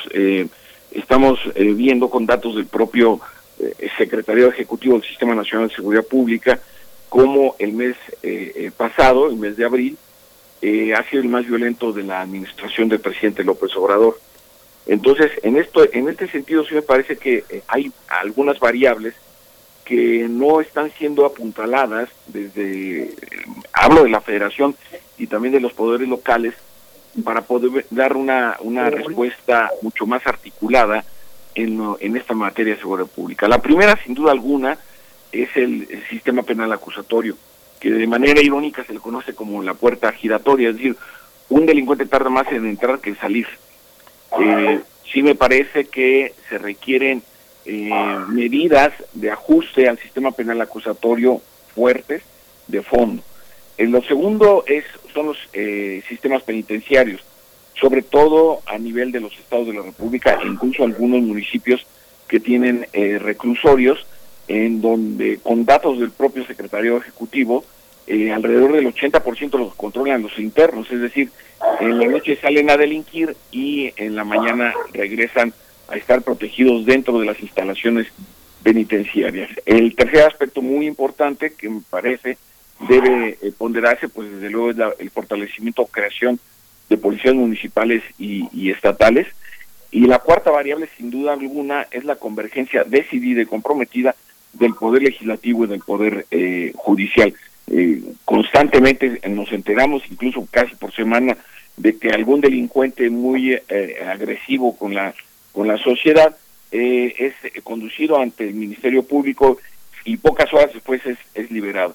Entonces sí, sí, sí es importante, como lo que acaba de pasar con este eh, delincuente que se fugó de, de San Diego y, apareció asesinado junto con su hermana y su eh, cuñado eh, hace poco, ayer incluso en, en las inmediaciones de Culiacán. Entonces vemos que las redes criminales tienen unos sistemas también de información muy, muy avesados, ante los cuales pues evidentemente la autoridad local, estatal y federal necesita y requiere tener una mejor, mucho mejor coordinación para que entonces sí, con estas variables que he planteado, la Guardia Nacional pueda tener un eh, éxito importante en lo que se refiere a la contención y sometimiento del crimen eh, organizado. Este es mi tercer comentario. Sí, pues nos acercamos al cierre, pero bueno, vale la pena también señalar otro aspecto. Me dirijo al doctor eh, Raúl Benítez Manaut, eh, profesor investigador del Centro de Investigaciones sobre América del Norte de la UNAM. El tema de la migración, doctor, el tema de la migración tanto en la frontera sur como en la frontera norte, la contención, el respeto a los derechos humanos de los migrantes y el, la, crítica, el endurecimiento de las medidas, el maltrato a muchos de los migrantes. ¿Qué papel tendrá que jugar las Fuerzas Armadas apoyando también a la Guardia Nacional? ¿Cómo hacer una mancuerna en un asunto que exige tanta delicadeza y tanto sentido de la pues tanto sentido de la humanidad, del compromiso para respetar los derechos de las personas que cruzan nuestro país. Claro.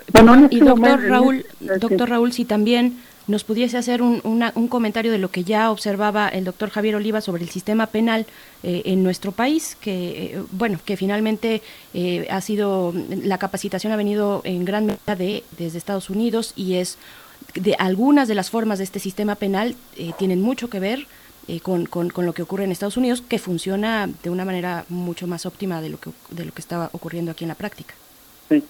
Bueno, miren, sobre la migración, en este momento la Guardia Nacional y las, las policías tienen un respiro porque está parada la migración desde el COVID, desde febrero, pues eh, es al revés, están regresando muchos inmigrantes a Guatemala, a El Salvador, a Honduras. Incluso el gobierno de Salvador no dejaba entrar migrantes salvadoreños a su propio país, es una violación de los derechos humanos del presidente de El Salvador. Tiene, ahorita yo creo que todo este año no va a haber migración hacia Estados Unidos por dos razones, por el COVID y por la crisis económica tan profunda que hay en todos lados. Y en Estados Unidos más, porque hay más muertos, es el país que tiene más muertos, más, más este, afectados por por el COVID, en estados de alta receptividad de migrantes como Nueva York, como California, etcétera. Entonces, este, ahorita en este momento tienen un respiro en el tema migratorio. El tema judicial está pendiente la gran reforma judicial, se han hecho reformas parciales.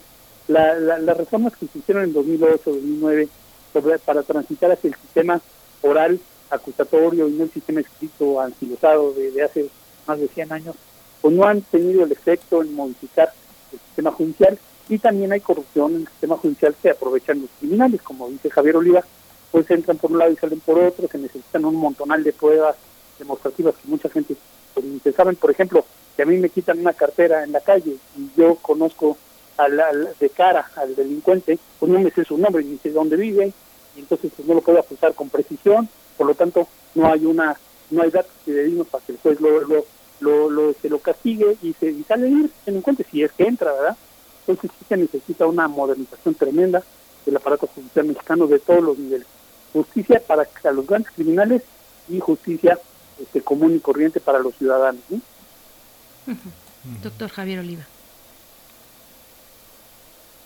Sí, nos escucha. Quisiera, eh, quisiera complementar en ese, en ese sentido los, los retos que tiene el gobierno de la República y que obviamente los gobiernos van y vienen, pero aquí lo importante es nosotros como sociedad y las instituciones que perduramos, eh, cómo vamos a estar eh, procesando este, este, esta, esta coyuntura, insisto, no solamente eh, desde la perspectiva traumática que implica la, la epidemia, sino también las implicaciones que está teniendo para las actividades delictivas. Desafortunadamente, la, esta, esta capacidad de adaptación que tiene, que tiene la delincuencia, me refiero como actividad eh, eh, nociva, eh, pues está, dando muestras de esta posibilidad de adaptación. Y en ese sentido, la respuesta de las instituciones, por ejemplo, a mí me parece una situación vergonzosa que la Guardia Nacional tenga que cuidar el, el, ingreso y salida del personal que se dedica a estas labores verdaderamente heroicas, médicas, por las agresiones de ciudadanos y ciudadanas pues que verdaderamente están fuera de fuera de contexto, que tengan que cuidar los eh, depósitos de material eh, sanitario también, por ejemplo, y además tengan que eh, cumplir toda una gran gama de, de, actividades que van desde cuidar los trenes de que transportan carga como alimentos, implementos para computación o para o autopartes, y por el otro lado también tengan que estar desempeñando labores como muy bien apuntaba Raúl Benítez en la construcción de eh, eh, aeropuertos, instalaciones bancarias, ¿no? 250 instalaciones bancarias para el, el Banco del Bienestar, por supuesto los eh, los cuarteles para la Guardia Nacional, es decir, toda esta gran gama de actividades y que además hay que señalarlo y decirlo con toda claridad, venimos de un candidato presidencial que tenía ciertas actitudes escépticas respecto de la responsabilidad de las Fuerzas Armadas, a un presidente de la República, ya que como comandante y con información que obviamente tiene muy sensible de cómo está el país, que le está encomendando este conjunto de responsabilidades a las Fuerzas Armadas y la creación de la propia Guardia Nacional. Sí me parece que en ese sentido eh, hay una mudanza muy importante, pero también hay una demostración, me parece, eh, puede ser polémico lo que voy a decir desde luego, pero también hay una eh, mayor sensibilidad del presidente de la República respecto de las labores y responsabilidades del, estamento militar, de tal manera que en los próximos años, y de acuerdo como está tanto el decreto de marzo del 2019 como el acuerdo que se publicó el pasado lunes 11 de mayo, vemos que hay una asunción de una responsabilidad fundamental. Aquí lo que el gran cuestionamiento es y qué otros elementos se le van a aportar a las Fuerzas Armadas en términos de presupuesto, leyes y demás requerimientos institucionales para poder cumplir con las eh, responsabilidades y exigencias que no solamente el presidente está planteando, sino la propia sociedad está a la expectativa en medio de una crisis como la de la epidemia, eh, en términos de satisfacer eh, las exigencias en materia de seguridad pública. Ahí están las encuestas trimestrales del, del INEGI, están los datos que se publican mensualmente respecto de los índices de delictividad y sí me parece que ahí hay eh, elementos muy relevantes a los cuales tendrá que atenerse el presidente y sus propios recursos en términos jurídicos e institucionales. Hasta aquí mi comentario. que, quería bueno pedir, bueno, nos acercamos ya al final, un comentario de cierre, un poco, no sé si les interesaría también abordar el tema de las policías municipales, están este, destinadas al confinamiento, a no figurar, a no dialogar, pero eh, pongo en sus manos el comentario de cierre, un minuto, un minuto y medio, que nos puedan decir cómo, cómo seguir adelante con esta situación, cómo enfrentar lo que viene. Bueno, miren, yo, yo quiero hacer un comentario de, cierre diciendo... Doctor Manaut. Sí, eh, vivimos una situación casi permanente de un mal necesario. Los militares se han vuelto un mal necesario por la ineficiencia de policías municipales, la falta de presupuesto, la falta de profesionalización, y viven muchos de ellos en municipios súper pobres, no les dan dinero, no, les dan buenos salarios, etcétera, y son muy cooptables del crimen común y del crimen organizado. Pero ahora, frente a la crisis del COVID, tanto el ejército como la marina, como la Guardia Nacional, pero también las policías municipales y las estatales, tienen que cuidar bien los hospitales, tienen que cuidar bien las clínicas de salud, tienen que cuidar bien a la población, tienen que hacer sistemas de información para ayudar a la población, porque estamos en una pandemia muy grave que no se va a pasar rápido a, pesar de lo que quisiéramos todos, empezando por el presidente y el señor Gatel, pero no es así de fácil ni es con una varita mágica. La, la Guardia Nacional yo creo que va a hacer un muy buen papel ante el COVID, igual que el Ejército y la Marina, son muy buenos, el Ejército y la Marina en el DN3 es su mejor misión, las que están mejor evaluados y mejor organizados. Entonces, lo van a hacer bien y esto va a ser bueno porque no están violando derechos humanos este como podría haber sido en el pasado. Y además el presidente dijo que ya no hay guerra al narcotráfico, entonces yo no yo quiero saber qué guerra que haya, un microbio, bueno, es una guerra a un microbio, pues hay que hacerla bien. Doctor Javier Oliva, comentario de cierre, por favor. Sí. Sí, sí nos está escuchando. Yo, yo sí, aquí estoy, aquí estoy.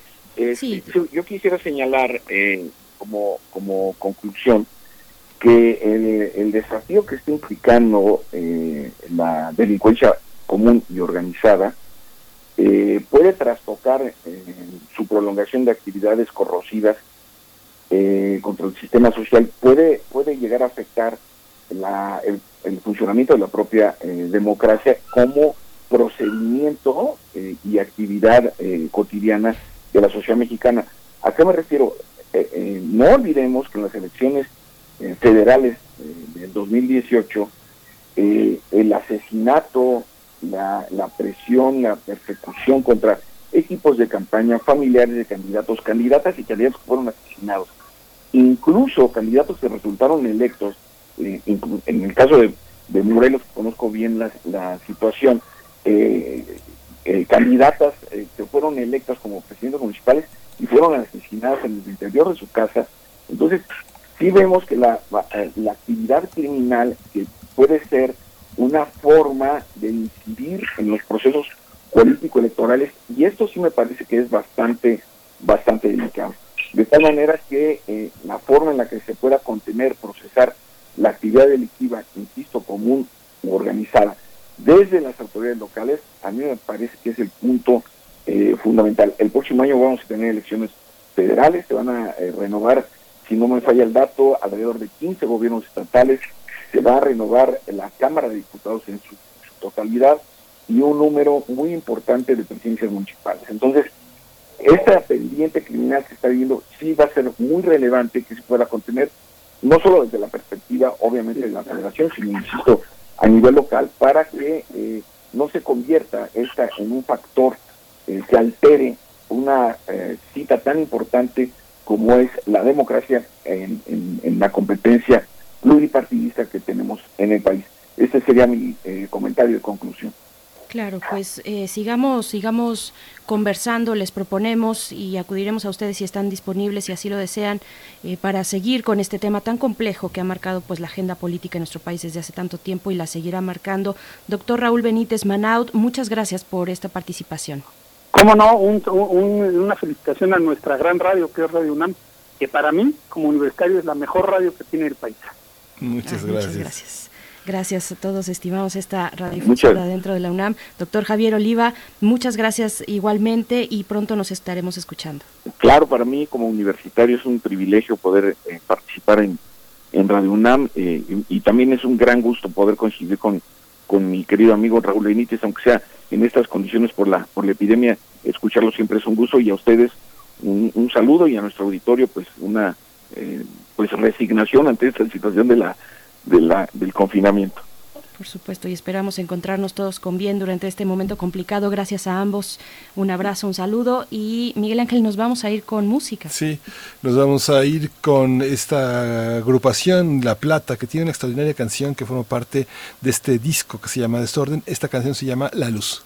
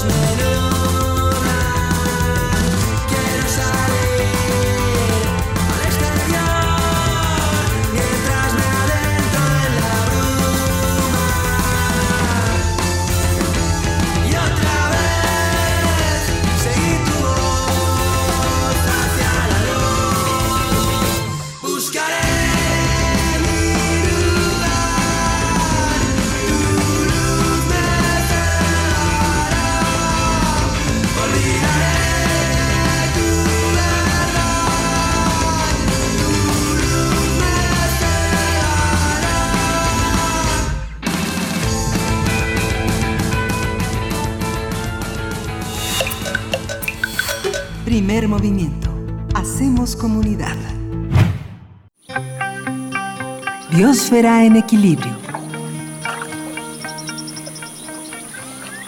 Llegó el momento de hablar de parásitos y zombies en el reino animal, animal y pues es el tema que nos propone en esta mañana la doctora Clementina Equigua, bióloga, eh, divulgadora también de la ciencia y se encuentra a cargo también de esta sección Biosfera en Equilibrio. Clementina Equigua, qué gusto poder saludarte esta mañana. ¿Cómo te encuentras? Igualmente, pues muy bien, muy bien. Aquí un poquito apresurados con esta historia van a ver que es súper fascinante. Te escuchamos. y es que en esta ocasión quiero hablar de los parásitos, que son animales que representan historias evolutivas sorprendentes. Eh, estas historias, bueno, han inspirado novelas de terror y famosas películas de ciencia ficción. Seguramente nuestros escuchas y ustedes eh, recuerdan la memorable película de Alien, el octavo pasajero. Eh, en esta película y todas sus secuelas, eh, con una mezcla de horror y fascinación, yo creo que muchísimo seguimos los eventos trágicos que, que pasaban en la nave espacial, pero tampoco pudimos dejar de ver con curiosidad a este organismo que necesitaba de seres humanos para completar su ciclo de vida. Y esto era un parásito, Alien era un parásito. Y según los Centros para el Control y Prevención de las Enfermedades de los Estados Unidos, un parásito es un organismo que vive sobre un organismo huésped o en su interior y se alimenta a expensas del huésped. Los parásitos pueden ser de diferentes tipos. Eh, los ectoparásitos, que son los que viven sobre el huésped, son, por ejemplo, las pulgas y los ácaros, eh, otros son los gusanos como la temia, tenia, perdón, y quizás lo más comunes son los protozoarios como las amibas y las diferentes especies de plasmodium que provocan el paludismo en muchas partes del mundo tropical y en Latinoamérica es particularmente interesante un protozoario común de zonas rurales que se llama Trypanosoma cruzi, que es el que provoca la enfermedad de Chagas. Eh, dentro de estas sorprendentes historias evolutivas de los parásitos, por ejemplo, existe un isópodo marino, eh, los isópodos son el grupo biológico al que pertenecen las cochinillas, que parasita a un pez de tipo de los pargos. Este isópodo, que se llama Simotoa exigua, se adhiere a la lengua del pez y le va chupando la sangre poquito a poco. Es una especie de alien. La lo sorprendente de esta historia es que cuando la lengua ya es solo un muñón, el isópodo ocupa el lugar de la lengua del pez y cumple la función de ayudarle a comer eh, para que sobreviva perfectamente con su nueva lengua sustituta. Este es un caso insólito de un parásito que no solo no mata a su huésped, sino que sustituye a uno de sus órganos. Y eh, en el Instituto de Ecología, bueno, también hemos estado estudiando este tipo de relaciones, particularmente en el laboratorio del doctor Alejandro Córdoba. Su estudiante de licenciatura, María Guadalupe Ramírez, eh, acaba de publicar un trabajo que se llama Bichos Zombies, manipulación del comportamiento de las chinche besucona por el parásito Trypanosoma cruzi, y es porque eh, están interesados ellos en conocer el comportamiento y conocer mejor a estas chinches besuconas que con frecuencia transmiten al Trypanosoma cruzi, que es el que provoca la enfermedad de Chagas. Eh, se han documentado muchos casos de parásitos que manipulan a sus huéspedes. Eh, algunos de ellos, por ejemplo, eh, provocan que tengan un comportamiento anómalo. Hay una avispa en Costa Rica, por ejemplo, obliga a la araña eh, a la que parasita hacer una telaraña en lugar de, ser de círculos, concéntricos es una ah, telaraña muy rara que en el centro le sirve a la larva de la avispa para desarrollar su capullo previo a la etapa adulta. Con el fin de entender si el tripanosoma cruzi tiene un efecto igual manipulador en las chinches de dos especies de triatoma, eh, el equipo de trabajo de Guadalupe hizo diversos experimentos para comprobarlo. Lo que hicieron ellos fue agarrar a las dos especies de triatoma eh, pálido-penis y longipenis, que viven en el estado de Morelos y Jalisco, y eh, eh, querían ver ellos si la presencia de Trypanosoma cruzi provocaba que eh, la tendencia de estos animales aumentara a buscar más a sus presas, que son vertebrados, incluyendo a los humanos. Estas chinches, eh, como decía, son eh, muy comunes en México y eh, particularmente en zonas tropicales de, nuestro país y de, de Latinoamérica. Guadalupe utilizó chinches que se mantienen en cautiverio en la Facultad de Medicina del UNAM desde hace años y las infectaron también en el laboratorio. Después de infectarlas, observaron que el comportamiento de las chinches para medir el, eh, eh, eh, midiendo el tiempo que permanecían activas. Además, diseñaron un aparato para poner a disposición de las chinches caras de un humano y otro que era simplemente agua destilada. De esta manera, querían ver si las chinches eran más sensibles al aroma de un posible huésped por el tripanosoma. Y observaron que las chinches infectadas con tripanosoma efectivamente eran más activas y preferían el aroma a humano.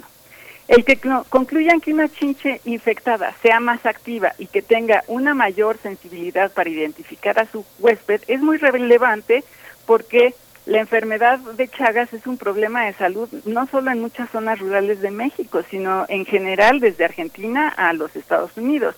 Desafortunadamente, los insecticidas no logran controlar a estos insectos. Así que la mejor manera de atender un problema de salud de este tipo es entender mejor la enfermedad. Y en este caso empezó por entender la relación del parásito con su huésped y así contar con más herramientas para contar con mejores medidas de prevención, que como he dicho en varias ocasiones, la prevención es la clave para contar con mejores condiciones de salud. Así es. Ah, pues qué, historias terroríficas e interesantes, doctora Clementina Kiwa. Muchísimas gracias. frío, ¿verdad?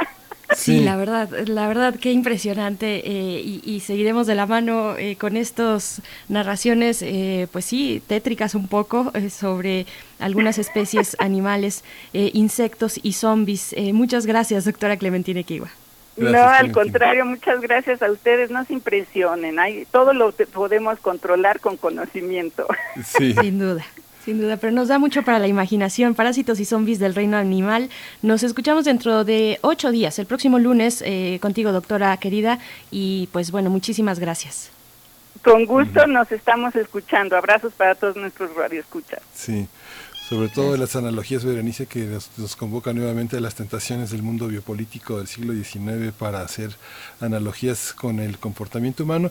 Y bueno, hoy cerramos con una conferencia que da Mario Molina sobre ciencia y política y cambio climático, eh, una transmisión en vivo que hace el Colegio Nacional este lunes a las 6 de la tarde. Sígalo, vale la pena completar con todas estas colaboraciones que nuestros grandes colaboradores de primer movimiento hacen todos los días, Berenice. Por supuesto, y no se pierdan, eh, hay que ir alistándonos para el ALEF, el Festival de Arte y Ciencia de la UNAM, que arranca el próximo jueves, el 21 de mayo y hasta el 31. Todo el mes se va este festival de manera digital, una versión digital. Y pues bueno, eh, estaremos aquí mismo haciendo un espacio importante, no solamente mención, sino un espacio importante para los contenidos que ahora se orientan hacia eh, pues todo lo que tiene que ver con esto, con el monotema, la pandemia de la COVID-19. Así es que, bueno, preparados y preparadas para el ALEF Festival de Arte y Ciencia. Nos despedimos, ya son las 10 de la mañana. Ya nos dieron las 10 y esto fue el primer movimiento. El mundo desde la universidad. Radio UNAM presentó Primer Movimiento. El mundo desde la universidad.